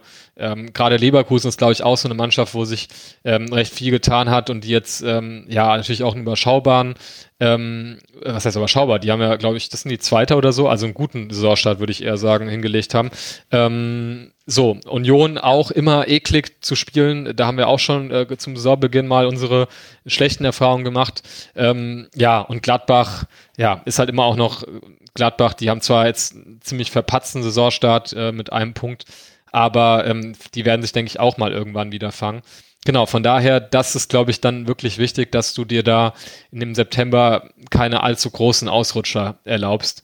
Ähm, und dann kannst du hoffentlich dann so Richtung Oktober, wenn es dann wirklich hart auf hart kommt, auch wieder aus dem Vollen schöpfen. Das wäre so meine Idealvorstellung, wie so die nächsten äh, sechs bis acht Wochen verlaufen könnten. Ja, die nehme ich dann auch irgendwie so durch den September durchwursteln tatsächlich. Gladbach liegt uns dann ja zumindest dann zum Ende des Septembers hin. Aber ansonsten sind das natürlich Union und, und Leverkusen tatsächlich unangenehme Gegner. Da musst du nebenbei noch mit den Champions League anfangen, dann halt äh, jonglieren. Das kommt ja dann auch noch ein bisschen erschwerend dazu. Ähm, mal gucken, wie es so wird. Auf für Ohren wird auf jeden Fall dranbleiben und ähm, in der nächsten Ausgabe dann sicherlich über die nächsten Spiele dann halt auch wieder bilanzieren. Dann vielleicht sogar mal wieder mit mehr als zwei Leuten, aber das fand ich in dieser Ausgabe gar nicht so schlimm. War ein schöner Schnack eigentlich über viele verschiedene Themen, ähm, die, die wir in den letzten eine Stunde und 45 Minuten ungefähr jetzt hier geführt haben. Ähm, vielen Dank an euch liebe Hörerinnen und Hörer, fürs Zuhören, fürs Dabeisein und fürs Einschalten. Gerne, wie anfangs an der Ausgabe äh, schon gesagt, gerne Feedback hinterlassen und uns weiterempfehlen, im Zweifel auch damit der ein oder andere Hörer auch dann oder die ein oder andere Hörerin dann auch ähm, noch auf uns stößt. Jo, ansonsten wäre es das, glaube ich, für die 101. Ausgabe von Auf Ohren. Vielen Dank an Georg fürs Quatschen und äh, ja, analysieren. Ja, danke für die Moderation. Netter Sonntag, Nachmittag, Plausch über den BVB. Warum nicht? Genau, so kann man seinen Sonntag auch verbringen, während jetzt mir hier noch eine Wespe um die sagen, Nase fliegt. gerade hier ein bisschen kritisch bei dir aus. Muss, muss nicht unbedingt sein hier. Für die, wir müssen schnell, schnell Schluss machen hier. ähm, falls diese Ausgabe niemals erscheint, dann ist, bin ich einer Wespe zu Opfer gefallen. Ähm, ja, ich sehe sie, aber ich sag dir, wenn sie näher kommt. Naja, sie kreist hier um sich herum. Ähm, wir beenden das an dieser Stelle, liebe, liebe Zuhörerinnen und Zuhörer. Vielen Dank fürs Einschalten. Bis zum nächsten Mal und äh, Georg gehört wie immer das letzte Wort. Ja, BVB.